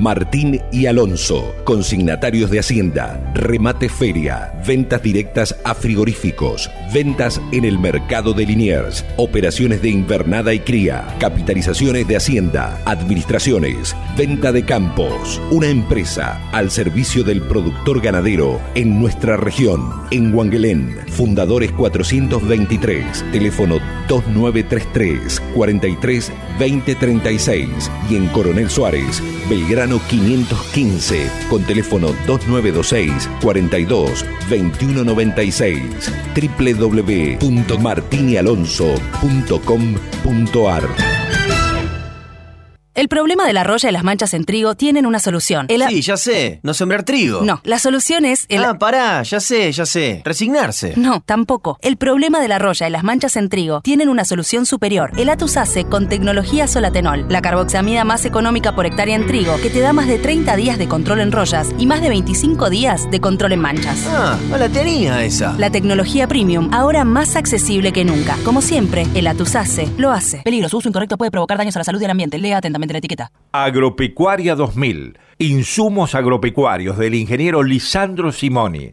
En Avenida Sixto Rodríguez y Urquiza. Teléfono 2926-423647. Mail ventas arroba peumayenagropecuaria.com.ar. El agua es indispensable para la vida. Para maximizar el rendimiento de nuestros cultivos, es necesario cubrir los requerimientos hídricos en todas sus etapas de desarrollo. Regar Suárez brinda asesoramiento, diseño y desarrollo de proyectos integrales por medio de pivotes centrales, con el objetivo de lograr la mayor eficiencia posible. Para más información, diríjase a nuestra oficina ubicada en Brown 1404, al teléfono 2926 492537 o en nuestra página web regarsuárez.com. Regar Suárez, cada gota cuenta. Che, qué buen sembrado tenés. Y ahora tengo una monumental. Anduve mucho, pero me quedé con esta por fortaleza, diseño, practicidad, además es de Achili Di Batista. Los de los carpidores, ¿te acordás? Ahí tratás directamente con los dueños, ¿eh? Ah, te hacen sentir como en tu casa. Monumental es Achili Di Batista. Armstrong. Representante en Coronel Suárez y la región, Trevor Agro, Maquinaria Agrícola. Somos Cuatro Huellas, calidad, servicio y experiencia, con sus tres puntos de venta, en Coronel Suárez, La Valle y La Madrid, Avenida San Martín y ahora Avenida Altos Balcarce. Carnicería Cuatro Huellas, donde hay siempre de todo. Y además, Cuatro Huellas Express, el pedido en su casa. Carnicería Cuatro Huellas. Atención con los supermartes. Ofertas insuperables. Los Sauces, Sociedad de Hecho Contratistas Rurales, de Federico y Matías Fur. Siembra, roturación y cosecha. Ahora incorpora una rastra acondicionadora de suelos. Un servicio de calidad con la más avanzada tecnología. Teléfonos 02926 1545 0071 y 1545 0078.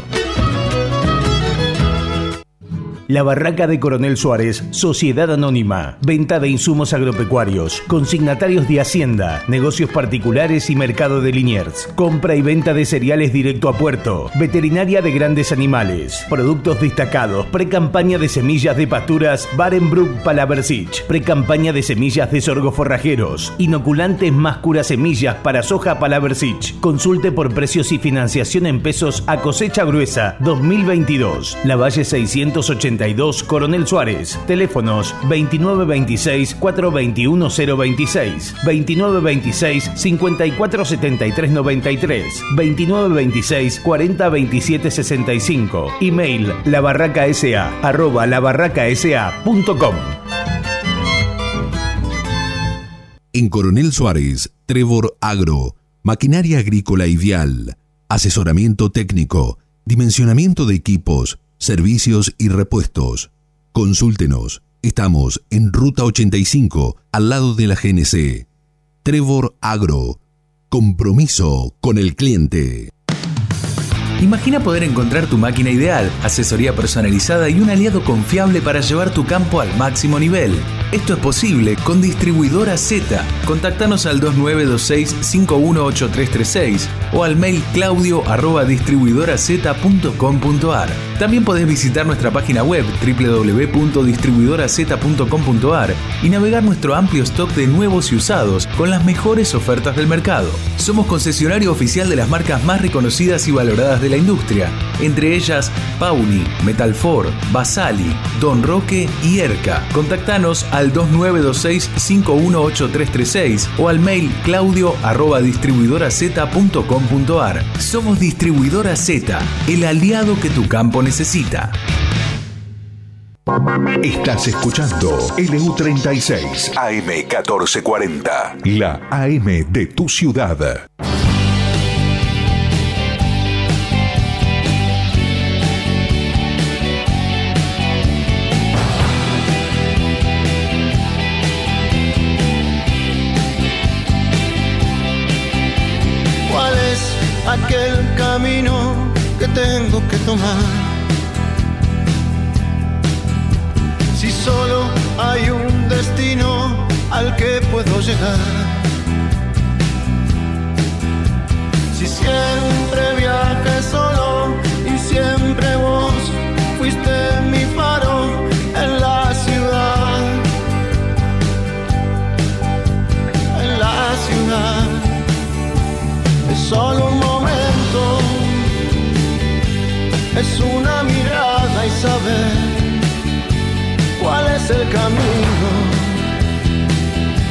Y así nada más. Bueno, muy bien, qué, interesante, qué interesante la nota que hemos tenido recién con Iván. Realmente, eh, nos, vieron que hablando del café hablamos de tantas cosas, ¿eh?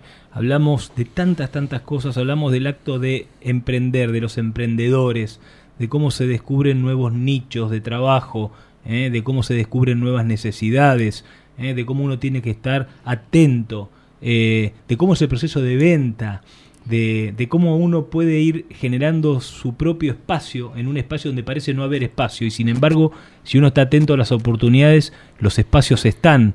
Eh, hablamos, quedaron tantas cosas, tantas cosas tan, tan importantes en esta conversación eh, que, de- que dejó un chico de 31 años. ¿eh? Sí, y aparte esto que habla usted siempre, Martín, y lo importante que es de la persistencia, ¿no? Porque él salió a patear la calle eh, y nada, realmente eh, cuando uno quiere eh, tener éxito, dependiendo de la definición de éxito para cada uno, realmente tiene que haber todo un trabajo previo, sí, que hoy realmente se está perdiendo como de a poco esa concepción del trabajo. Realmente hay que trabajar para, para llegar. Sí, saber también que, que, bueno, que hay que abrirse un camino, ¿no? Que si bien hay muchos huecos donde meterse, en, en- él encontró uno, pero debe haber muchísimos en distintos sectores, pero más allá de que uno encuentre el hueco, hay que patear la calle, ¿sí? Él dijo que de 100 personas que visitaba, 4 o 5 le compraban café. Tal cual. Hay que entender que cuesta madurar un negocio, a cualquiera que emprenda, no crea que en seis meses va a empezar a facturar a lo loco, lleva a veces uno, dos, tres años eh, que lo conozcan, que vean que el producto que uno tiene es bueno, que uno cumple con las entregas y después todo es más fácil. Pero al principio hay que patear la calle mucho. Y hay que arrancar, digamos, conociendo, mi- midiendo. Por eso que es tan importante para mí su presencia en nuestro programa, Mariano. Porque a uno, digamos, hablando de emprendimientos, hablando de emprender, de hacer, de generar, qué sé yo, si no lo, lo- lo- si no lo sustanciamos con una base sólida que tiene que ver con el hacer los números y con cuánto se pone en riesgo. Recién lo hablábamos con Iván cuando se iba, ¿no? Iván, estás haciendo los números respecto de la apertura de un negocio. La apertura de un negocio significa una experiencia comercial donde vos tenés que pagar habilitaciones, tasas, eh, ya, digamos, empieza a haber todo un, un montón de costos ¿eh? en la operación eh, que no los tenés cuando sos un emprendedor que arranca con la mochilita repartiendo café, ¿no?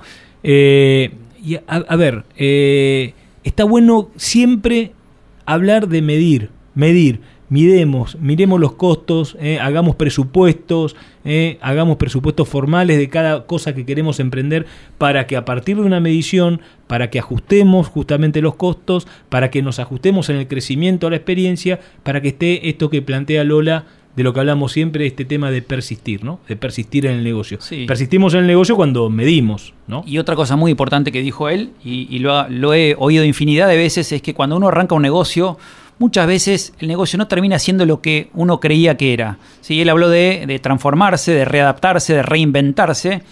De repente apareció un canal de ventas que era venderle a las, a las dietéticas, a las empresas, a los eh, comercios de, de Sí. alimentos naturistas, Sí. que por ahí ni lo tenían en el radar y después de repente se dan cuenta que era uno de sus principales este, clientes. Eh, hay que tener esa flexibilidad para ver realmente dónde está la oportunidad y dónde está el negocio. Es muy común que un negocio arranca con una idea y la idea final, la que tiene éxito, termina siendo otra que no era exactamente la original.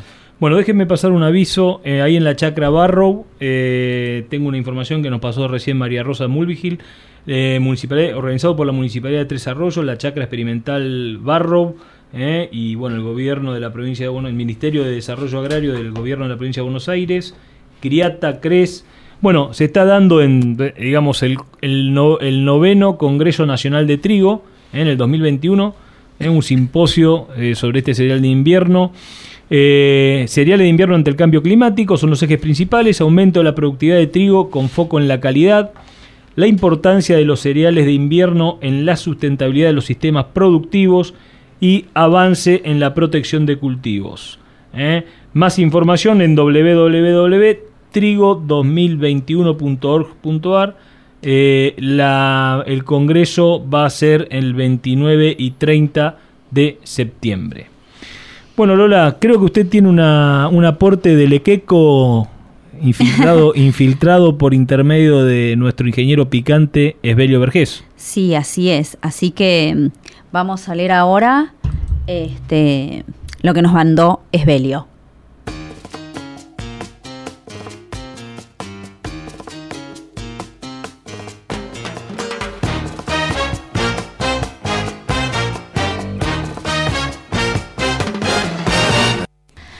Dice. Transcurre septiembre con una marcada diferencia con un agosto riguroso y típico para esta región. Se están dando las tormentas semanales que son típicas para septiembre, octubre y noviembre, siendo así un presagio de buena primavera, de pastos y también cosecha fina. Debemos cuidar las sementeras de las malezas y enfermedades de hoja. Se han detectado presencia de rollas y otras. Existen hoy buenos fungicidas para el control. Es hora de ir pensando en los barbechos para la cosecha gruesa, principal viendo, principalmente viendo que ya se ha instalado al maíz como cultivo importante en la zona, ya sea con riego o en secano en suelos profundos. En los rodeos continúa la aparición de vacas y no se oye de problemas importantes de vacas caídas. En pocos días llega la hora del entore y yerras. Ese es el mensaje que nos mandó Antes el de, de Queco. Muy bueno, muy bueno. Eh, excelente el resumen. Eh, gente, déjenme comentarles que estamos informando, recibiendo información de un grupo de chat eh, que hay, eh, de chat de WhatsApp que hay eh, local, que es el grupo Suarenses. eh, que bueno, que ha habido a un productor agropecuario, eh, le han eh, a siete en un establecimiento a 7 kilómetros de Suárez, le han roto intencionalmente bolsonas de trigo. eh. Es un hecho de vandalismo eh, que tiene más de encono y de saña y de todo ese tipo de, de cosas que de, que de que de nada, o sea, no es absolutamente injustificable y loco en estos tiempos que estamos viviendo, ¿no? Sí, me pregunto para qué, ¿no? ¿Qué, qué se logra con esto? Para Más nada, que generar incertidumbre, generar este, que, que alguien piense dos veces en seguir produciendo en la Argentina, ¿no? Este, no, no, no, no lleva a ningún lado esto, ¿no? No quiero mencionar a los afectados porque no, no digamos, eh, pero bueno, les mandamos a ellos, uno de ellos amigo, les mandamos a ellos un fuerte abrazo. Eh, Mariano, estamos contigo, bienes transables y no transables, inflación, eh, se viene la, la gran paso. Y en la gran paso, la última paso que recuerdo fue la de agosto del 2019, cuando nos dijeron que todo lo que habíamos soñado se nos derrumbaba, por así decirlo, volvíamos atrás. Eh, explotó todo por el aire, eh, teníamos un dólar de 40, estaba en 60, el oficial, va, el único De que 40, había. pasó de 45 pesos un viernes a 60 pesos el lunes, me acuerdo Sí, sí, sí, perfectamente porque tal yo cual. fui uno de los que por las dudas Habías compré, previsto, compré habías previsto. dólares y no me equivoqué, lamentablemente lo digo, ¿eh? Sí, porque sí, sí, me gustaría que tengamos una moneda, pero No, este, no, no, no, me obvio, equivoqué. Obvio, uno, uno tiene que también hacer la- los usos para protegerse. Digamos, ahí, ahí está también la, la- la capacidad de resiliencia y de interpretar los vientos de los vientos para dónde van. Pero estamos frente a un eh, estamos frente a un cambio, o sea, estamos frente a un cambio de aire que va a ser seguramente muy duro, se nos va a poner el viento de la puerta, ¿correcto? Porque sea cual sea el resultado electoral, es un resultado ele- electoral intermedio donde la gente vota más eh, en términos de protesta, tiene menos conciencia republicana respecto de lo que suma o no suma tener más o menos diputados o una voz más liberal o menos liberal o una voz más progresista o menos progresista en el Congreso, sino que lo hacen en función de un estado de ánimo. Después eh, eh, buscan un poco más el tema respecto de eh, la elección de, digamos, de las autoridades ejecutivas, ¿no? Pero las, las- autoridades legislativas se eligen más por un estado de ánimo. El viento se nos va a poner a la puerta porque el estado de ánimo está caldeado. eh, un poco viendo lo de Rolo, ¿no? O sea, el Rulo, perdón, el Rulo nos contaba lo que hacía, lo que hizo Estados Unidos respecto a la emisión eh, monetaria que estaba haciendo. Ni que hablemos de lo que está pasando acá. ¿Qué nos puede pasar? Y, y- y bueno, y contanos un poquito sobre esta columna, tiranos luz. Sí, eh, antes de empezar con la columna, eh, creo que un poco por lo poco he leído, no soy especialista, pero es una elección en un clima bastante enrarecido, ¿no? Empecemos por la pandemia. Eh, si bien la pandemia claramente fue una mala noticia para todos los países del mundo, creo que este gobierno no manejó bien la pandemia. De hecho, la, la caída del Producto Bruto de Argentina eh, triplica la caída que tuvieron los países de la región. Eh, si vemos la vacunación también, la vacunación es hoy menos de la mitad, estamos alrededor del 36% de, de la población vacunada con dos dosis. Esto es menos de la mitad de países como Chile, como este, Uruguay, Brasil, países de la zona. Eh, hay mucho descontento con este gobierno, más allá de que creo que tenemos que tener en cuenta que pasamos por una pandemia, que no es un tema menor. Eh, pero tenemos al presidente haciendo fiestas en Olivos cuando este, nos retó un montón de veces. Eh, hay, hay muchas cosas del vacu- vacunatorio VIP. Ahora salió una noticia, no se sabe si es cierto o no, no está muy claro, eh, de que habrían aparecido este, algo de 75 millones de dólares este, en, en sobres termosellados en Río Gallegos. eh, en una cosa muy turbia, no se sabe todavía lo que pasó. La gente está enojada, claramente está enojada con este gobierno. Por otro lado, la oposición tampoco convence demasiado con las propuestas. Me parece en, en lo absoluto, en lo absoluto. me parece muy pobre el debate. eh, estamos hablando de, de- de absoluto corto plazo. Este, sí, el- el disfrute sexual, por no decir otra palabra que usó una de las principales candidatas este, es lo que tenemos que ir, claro, cuando... Pero déjame también decirle, hablar de no solamente hacer leña siempre del mismo lugar. Déjame decirte esto. Qué decepción para mí en lo personal, y lo digo haciéndome cargo, Martín Cristiani. Qué decepción María Eugenia Vidal. Qué decepción. Pasarse a la capital para, para especular por una elección. A mí particularmente, como votante de ella, y, y la verdad que muy admirando mucho digamos, su fuerza y su, lo, que había ahí, lo que había logrado en la provincia de Buenos Aires. Eh, luego, por, por una elección, cómo se mueven las fichas, ¿no? Realmente a mí me cuesta mucho entenderlo y a mí me ha decepcionado absolutamente eh, María Eugenia Vidal en Capital, ¿eh? o sea, yéndose a Capital, dejando la provincia para irse a Capital. Sí, sí, sí, y el debate de ideas es realmente muy pobre, no veo a nadie hablando de cómo construir una Argentina mejor, cómo hablar de políticas de largo plazo, de generar más empleo, de generar mejores instituciones, de generar más previsibilidad. Eh, hace dos o tres días acabamos de renovar el cepo a la carne, que nos habían dicho que iba a ser por 30 días, y ahora, una vez más, este, acaban de demostrarnos que nos mintieron, como, como, como ha sido este gobierno, el anterior y, tantos otros, ¿sí? Nos cambian la regla de juego, nos dicen que algo es, nada, es por unos días y nada más, y sabemos que no es por unos días. Eh, todo funciona así. Eh, reglas de juego completamente cambiantes, lo decía Marcos Buscaglia el otro día. Es, imposible, no es, no es, imposible emprender, pero es muy difícil encarar un negocio nuevo donde uno tiene que hacer inversiones grandes. Imagínense lo que es por una planta industrial, una fábrica que, que se recupera esa inversión en 8, 10 años, 15 años. Eh, si cada 4 años viene un gobierno y eh, plantea un escenario económico y, unas reglas de juego absolutamente diferentes al gobierno anterior. Es muy difícil realmente. Bueno, vamos un poquito a, la columna de qué les quiero hablar hoy. Como les dije, hay varios economistas, entre ellos Marcos Buscalia, con el que hablábamos el otro día, que ven que estas políticas económicas no son sostenibles, son del corto plazo, y que si esto no se corrige podría terminar una devaluación. Así que no quiero, no quiero asustar a la gente, no quiero hacer tirabombas, pero sí tengamos en cuenta que esto puede ser una posibilidad, que hoy, así como estamos pisando el tipo de cambio para usarlo como ancla antiinflacionaria, o sea, estamos dejando el dólar barato, para que la gente pueda consumir, mientras todos los precios en pesos suben, esto puede ir generando una bombita que el día de mañana puede explotar si no se corrige. Ojalá se corrija a tiempo, pero una cosa es lo que queremos nosotros y otra cosa es eh, lo que realmente puede pasar. ¿sí? Ojo con pensar, pensemos con la cabeza y, usemos el corazón para otra cosa. Así que eh, si pensamos que puede haber un escenario de devaluación, quiero contarles un poco qué, podría pasar y por eso tengo que introducir lo que el concepto de bienes transables y no transables. Y antes que eso quiero hablarles, para, entrar en ese tema, eh, de los, tipos de mercados que nos gusta pensar los economistas. Los economistas pensamos en tres tipos de mercados. El primero es el mercado de bienes. Cuando hablo de bienes hablo siempre de bienes y servicios, donde, hay, donde el valor por el cual se definen los bienes eh, le llamamos precio. Piensen en cualquier cosa, una computadora, un auto, un par de zapatillas muy fácil de entender. Después existe un mercado de dinero, donde se compra y vende dinero o se alquila dinero por alguna manera, cuyo precio es la tasa de interés. Si uno va al banco, hace un plazo fijo, le presta dinero al banco y cobra un interés, o al revés, o va al banco a pedirle dinero prestado y el banco le cobra una tasa de interés. Y el tercer mercado, muy importante, es el mercado de trabajo, donde hay oferentes de trabajo y demandantes de trabajo. ¿Quiénes son los oferentes de trabajo? Bueno, los que quieren laburar para algún patrón, los que están buscando un laburo, los que tienen tiempo disponible para dedicarle a alguien a cambio de qué?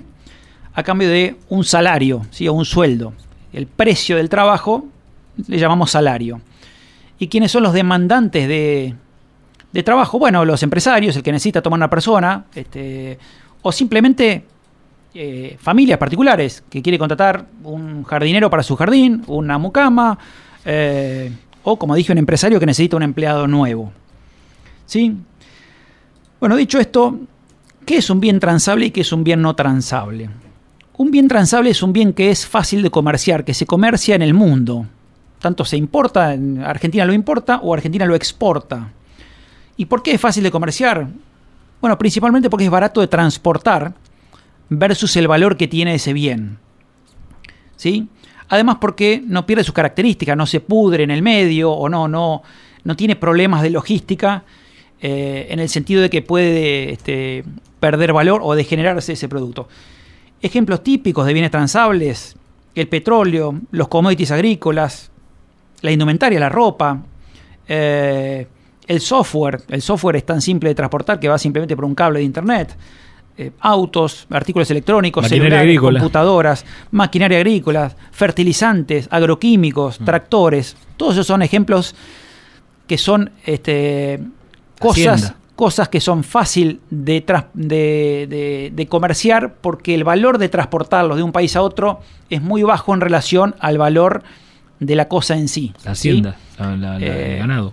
Para un eh, bien transable para el interior, para nuestro país, digamos. Sí, normalmente cuando hablamos de bienes transables, hablamos de bienes transables internacionalmente. El- el- el- eh, normalmente no se, no se comercia mucho ganado en pie, punto- salvo por un tema de genética, ¿no? No, no, pero de, digamos, claro, yendo en la parte internacional, pero digamos localmente y, y que tiene que ver con el tema de co- la cobertura de valor, el refugio de valor, eh, la ganadería ha sido un refugio de valor y la invernada ha sido un refugio de valor enorme en esto. Cuando se ha perdido la visibilidad, la visión de dónde vamos, el refugio de valor más importante que ha tenido el sector agro fue justamente el ternero, el valor del ternero. Sí, es cierto, pero Martín, no quiero, eh, no quiero irme de esto, que cuando hablamos de un bien transable es un bien transable internacionalmente. Perdón, perdón, Porque voy a hablar perdón. del dólar Es y una devaluación. Y entonces técnica. no quiero marearlos un poco. Pero, disculpe, disculpe, como eh, siempre, después no me rete está, por está bien, está bien la, la aclaración. Así que, este, como dije, todos los commodities, el oro, el petróleo, son cosas muy fáciles de transportar de un país a otro y son los bienes transables. ¿Qué son los bienes no transables? Como digo siempre, bienes son bienes y servicios. Bueno, típicamente los servicios. Si yo me quiero ir a, cortar el pelo, y bueno, voy acá tres o cuatro cuadras. No puedo, no puedo importar un corte de pelo de Alemania. ¿sí? Si quiero este, ir a almorzar a un restaurante, no puedo importarlo. Los restaurantes están acá. ¿sí? Si quiero comprarme una casa, no puedo importar una casa de Japón. La casa está acá, está en Argentina está clavada acá.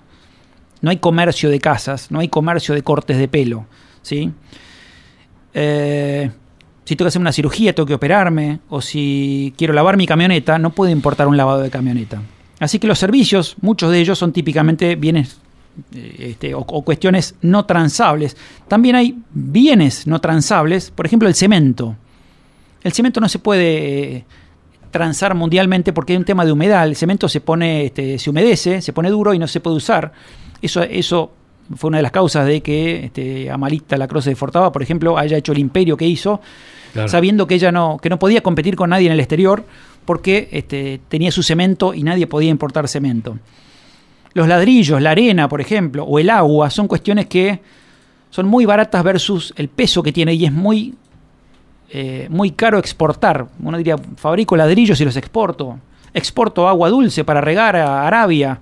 Es muy caro eh, cargar agua en un, en un buque contenedor y llevarla a Arabia, ¿sí? Eh, el, agua no vale nada versus lo que es transportar el agua hasta agua dulce, no agua, este, estoy hablando de agua para riego, por ejemplo.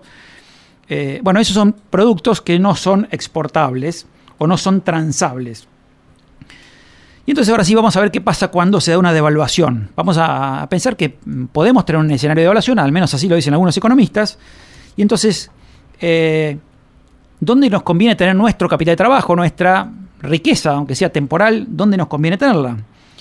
Eh, nos conviene tenerla claramente en bienes transables. ¿Por qué? Porque cuando se da una devaluación, al tener estos bienes transables un precio internacional, ¿sí? todo esto que hablamos, los commodities, el oro, eh, eh, los autos, todo mantiene su precio en dólares. Incluso si tenemos una camioneta que está fabricada en Argentina, si se da una devaluación, esa automotriz va a salir a vender los autos afuera, entonces va a mantener el precio de esos autos en dólares. ¿sí? Entonces, si lo pensamos en dólares, si hay una devaluación, todos los bienes transables conservan su valor y los bienes no transables no les queda otra que perder valor en dólares porque los argentinos estamos devaluados. ¿sí? ¿Qué es lo que hacemos los, los productores agropecuarios? Tratamos de quedarnos en granos, ¿sí?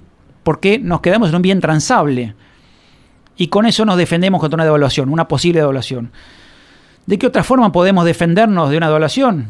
Supongamos que no tenemos más granos y acabamos de vender dos o tres jaulas de hacienda y tengo uno, dos, tres, cuatro millones de pesos en la mano y digo, ¿qué puedo hacer con esto? En un escenario de devaluación. No tengo, no me dejan comprar dólares. Bueno, compremos bienes transables y dentro de los bienes transables que podemos comprar, ¿cuáles son? Podemos comprar agroquímicos, que muchos vienen, los principios activos son importados, vienen de afuera. Podemos comprar combustibles, gasoil, ir a comprar gasoil por adelantado. Podemos comprar fertilizante, que es otro bien transable, y que si una devaluación van a mantener el precio en dólares y van a subir mucho en pesos, pero por lo menos vamos a poder mantener el valor de lo que tenemos hoy en dólares. ¿sí? Sin comprar dólares estamos comprando, comprando glifosato o urea o, o gasoil o un tractor, ¿sí? o un fierro, una sembradora. Eh, son, son bienes que se transan internacionalmente y mantienen su valor. ¿Quiénes son los que quedan más desprotegidos de una devaluación? Bueno, los que ganan eh, un salario, los que por ahí no tienen ahorros, y vuelvo ahí al mercado de trabajo. El mercado de trabajo, el trabajo es un, no es un bien, es un servicio, el, el, que uno dé su tiempo hacia un patrón a cambio de un sueldo, a cambio de un salario, eso es un bien no transable lo que genera una devaluación es bajar el precio de todos los bienes no transables en dólares. Por ejemplo, el gasto público, todos los empleados públicos perderían, todos los empleados perderían, lamentablemente, por eso no nos gusta, a mí personalmente no me gusta una devaluación, aunque entiendo que a veces las distorsiones son tan grandes que nos metemos en una encerrona que no queda otra que decir la única que queda acá es devaluar.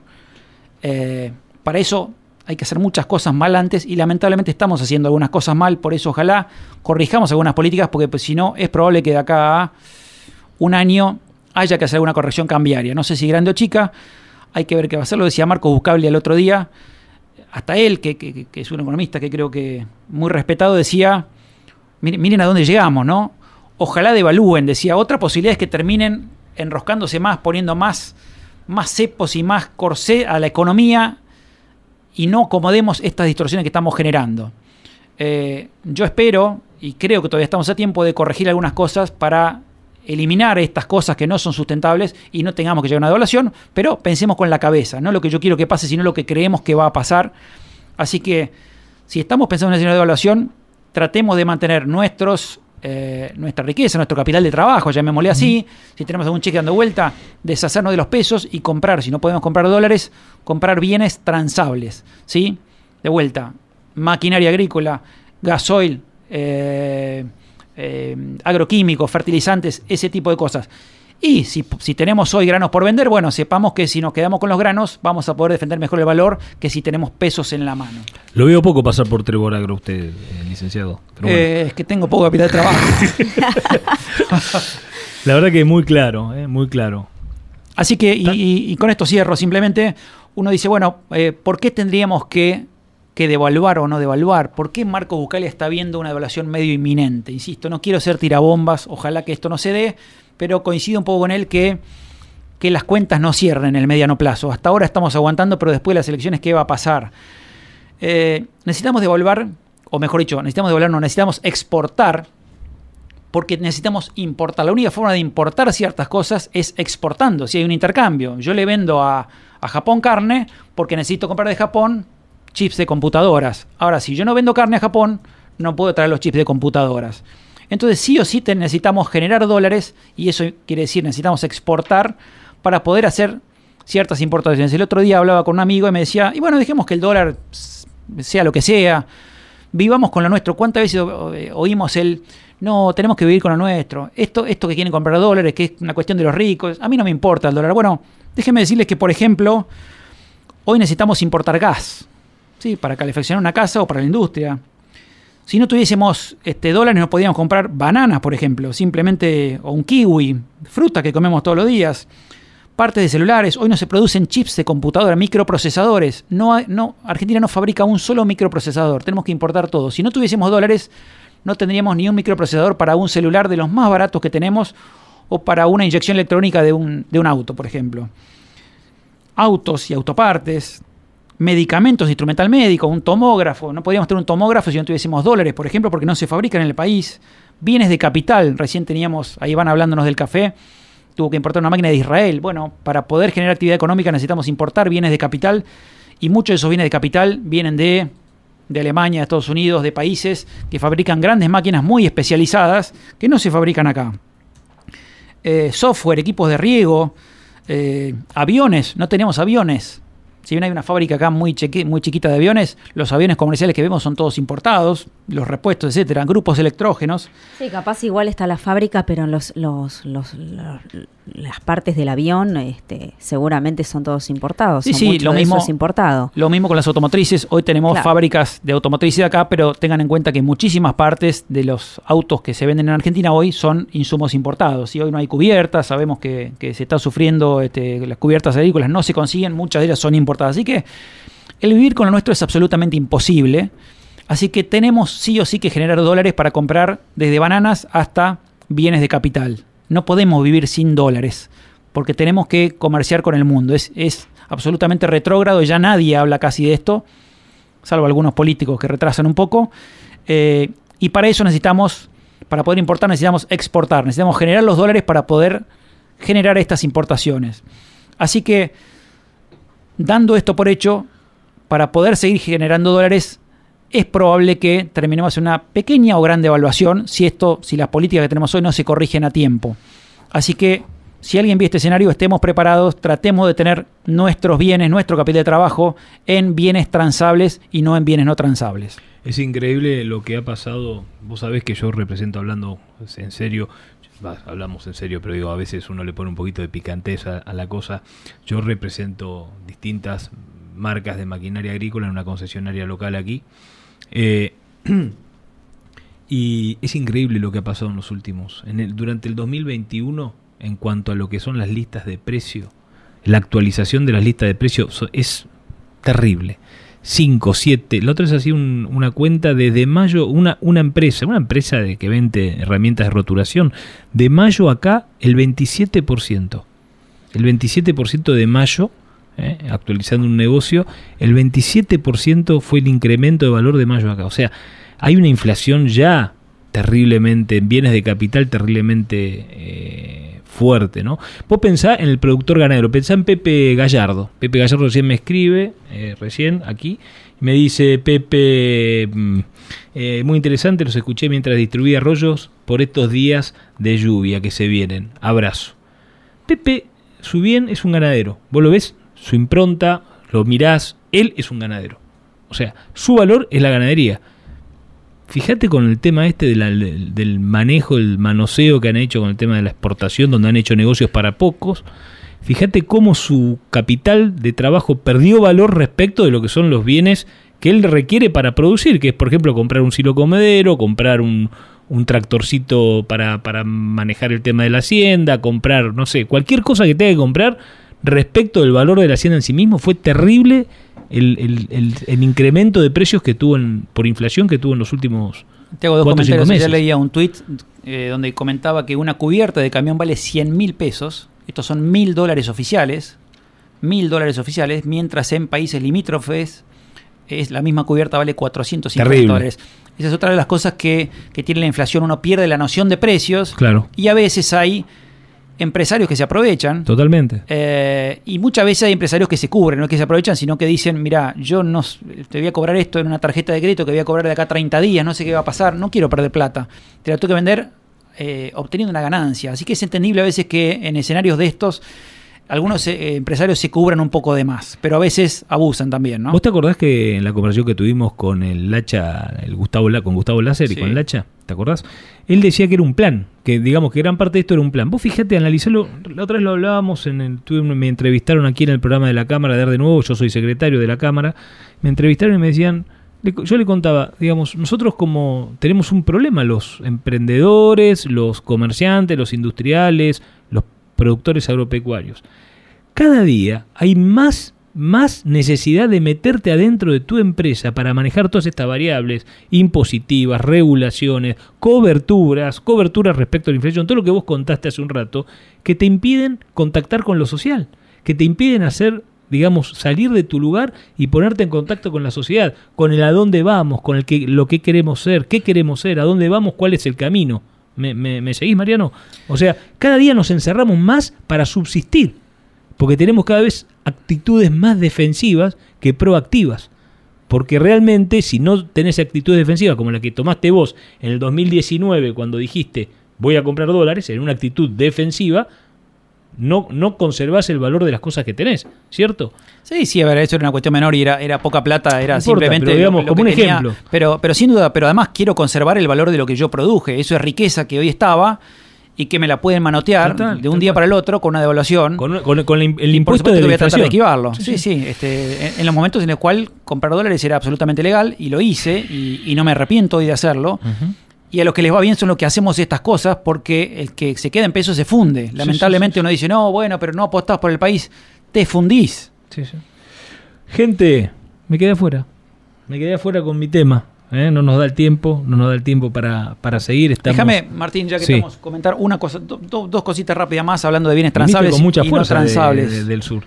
Y bueno, es que hace bien el, el- eh, recuperó, cargó las pilas. Iván vino con mucha fuerza, no podemos parar. No le podemos... Sacarle el micrófono, la cámara, sacarle todo, por favor. Volviendo a lo que hablábamos de la carne recién, vos hablaste de, de si es o no reserva de valor, que es cierto, la carne es una reserva de valor. Ahora, eh, la carne es un bien transable naturalmente en el mundo.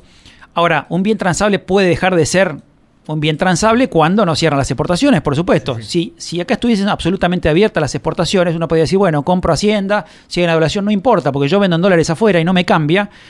Eh, ojo que en Argentina, que es un país que se dedica a cerrar muchos, este, muchas eh, vías de, de comercialización hacia afuera, la carne es mucho más un bien no transable en Argentina que en el resto del mundo. Eh, es por eso que en una devaluación por ahí sufren más los ganaderos que los que tienen granos, que prácticamente no les cambia.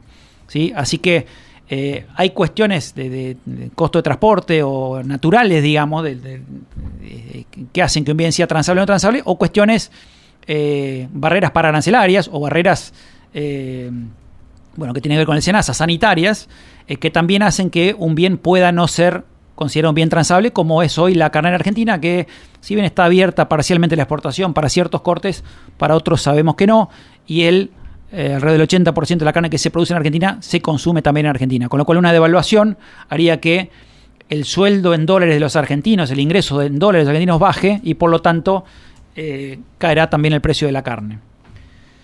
Y la otra, una, una última aclaración y nada más. Eh, hoy habíamos pasado a principio de- del programa, eh, déjeme que lo encuentre. eh, Acá lo tengo yo, el alias, ¿eh? Sí, el, el alias eh, para esta ayuda que habíamos pedido, ahí me, me llegó un mensaje diciendo que el alias debe escribirse todo en mayúscula. Te voy a pedirlo a ver si lo puedes repetir. Yo había dicho Sí, en minúscula, pero no. escribirlo todo en mayúscula, sin espacios y con un punto en el medio. Sí, es un alias del, del Banco Nación que es genia.prisa con s punto lonja, ¿sí? Todo en mayúscula, genia.prisa.lonja. Exacto, el que quiere ayudar a darle una mano a Mario Taraboni, que Mario Taraboni que realmente lo necesita, eh, bueno, muchas gracias desde acá. Bueno, muy bien, gente. Hemos llegado al final de, de una nueva emisión de Valor Campo. Nos quedó el tema de la competencia desleal. Lo vamos a preparar para la próxima. Para la próxima. El próximo eh, Para programa. el próximo programa y para cualquiera, porque la verdad que es un tema, como es un tema que sobre el que no se hace nada, no pierde actualidad, no pierde vigencia. es lo que tiene de bueno. o Bueno, sea, son los temas de largo plazo que Claro, deberíamos encarar, como es ¿no? un tema que nadie encara, que no lo encaró ni el gobierno de anterior, de municipal anterior, del de Pachi, toda la gente de Junto Te Cambiemos, ni lo cambió el gobierno este de Ricardo Mosero y toda la gente de eh, Frente de Todos, ni el anterior, no lo cambió nunca nadie, ¿eh? o sea, es algo, es una conducta que está así. Eh, para ponerle nombres propios a las cosas, ¿no? Eh, Sí, y es, y es un problema que me sospecho que tampoco lo debe ser a nivel nacional, y no debe tampoco solamente hicieron, Suárez, ¿no? Y tampoco ahora estamos votando legisladores, tampoco hicieron nada legisladores ni del grupo, ni de ninguno de los grupos. Y, y tampoco es tema de agenda de ninguno de los grupos. Hoy recién estu- estuvimos escuchando a alguien, ni ninguno de los grupos políticos que, que van a la legislatura. No es tema de agenda. La competencia desleal no es tema de agenda. No es tema de agenda porque es meterse justamente en el barro de las cosas, ¿cierto? Así que como no, tiene, no tenemos problemas respecto de, de, de que vaya a quedar eh, fuera, de, fuera de contexto, el tema lo, lo hacemos el próximo martes, ¿les parece? Me van a, Perfecto. Perfecto. Sería bueno que prepares alguna cuestión económica, análisis económico, algo, que me acompañes con, con la ponencia. Tendríamos que ver qué números hay, ¿no? Si hay algún tipo de estadísticas. Yo no me he metido en las estadísticas a nivel municipal. Eh, me encantaría saber un poco cuánto, a ver, cuál es el PBI de Coronel Suárez. Es algo que siempre me, me- me- me interesó hacer. ¿Cuánto produce Tenemos que el meternos. campo, cuánto produce la industria, Porque es el cuánto produce ejemplo, el comercio, los servicios? Es el No ejemplo, lo sé. eh, tenemos que meternos, porque es el ejemplo de, de, digamos, es como la unidad base que es la familiar, eh, la familia, el municipio, la sociedad, la familia, el- la, la, la escuela, la sociedad, el municipio, eh, la base de la, de la construcción de, de la sociedad. Gente, le mandamos un muy, muy fuerte abrazo. Lola, ¿quiere usted eh, repetir nuestra fuente de contacto y el tema del canal de YouTube que vamos a hacer? Sí, primero quiero agradecerle a Joaquín Alberdi, Ah, perfecto. ya que a Iván Mulvigil le entregamos un vino de, del- de la vinoteca y les recordamos que pueden asociarse al Club del Vino llamando al 2926 49 70 74 o pasando por Avenida Alcina 332. Nuestras fuentes de contacto siempre nos pueden escribir a nuestro WhatsApp 2923 57 49 59 a valorcamporadio.gmail.com y también a través de nuestras redes sociales, Twitter, Instagram y Facebook, ¿sí? donde estaremos como Valor Campo. Eh, importante el tema, Lola, la comprometo públicamente. eh, ahora estamos con el canal de YouTube de la. eh, de la no ponga cara porque la están mirando por, por televisión. Que la Eh, gente sepa, que la gente sepa. Estamos por el canal de YouTube de la radio. Quisiera que tengamos, quisiéramos tener el canal de YouTube de Valor Campo. A ver, ¿qué, qué hay que hacer en la semana para tener eso? Y el compromiso para que, Iván, por favor, los seguidores de Facebook necesitan también que salgamos al aire por Facebook. ¿eh? Estamos trabajando, eso es lo que hacemos. Bueno, Iván, póngale garra. Lola, póngale garra en la semana esto, ¿eh? Sí. Mariano, muchas gracias por tu participación. Preparémonos para la próxima emisión. Gente, sepan, usted también, Lola, muchas gracias por todo lo que hace. Gente, sepan ustedes que se va una nueva emisión de Valor Campo, el programa del ser, del hacer, del emprender. Estamos haciendo cambios, estamos mejorando.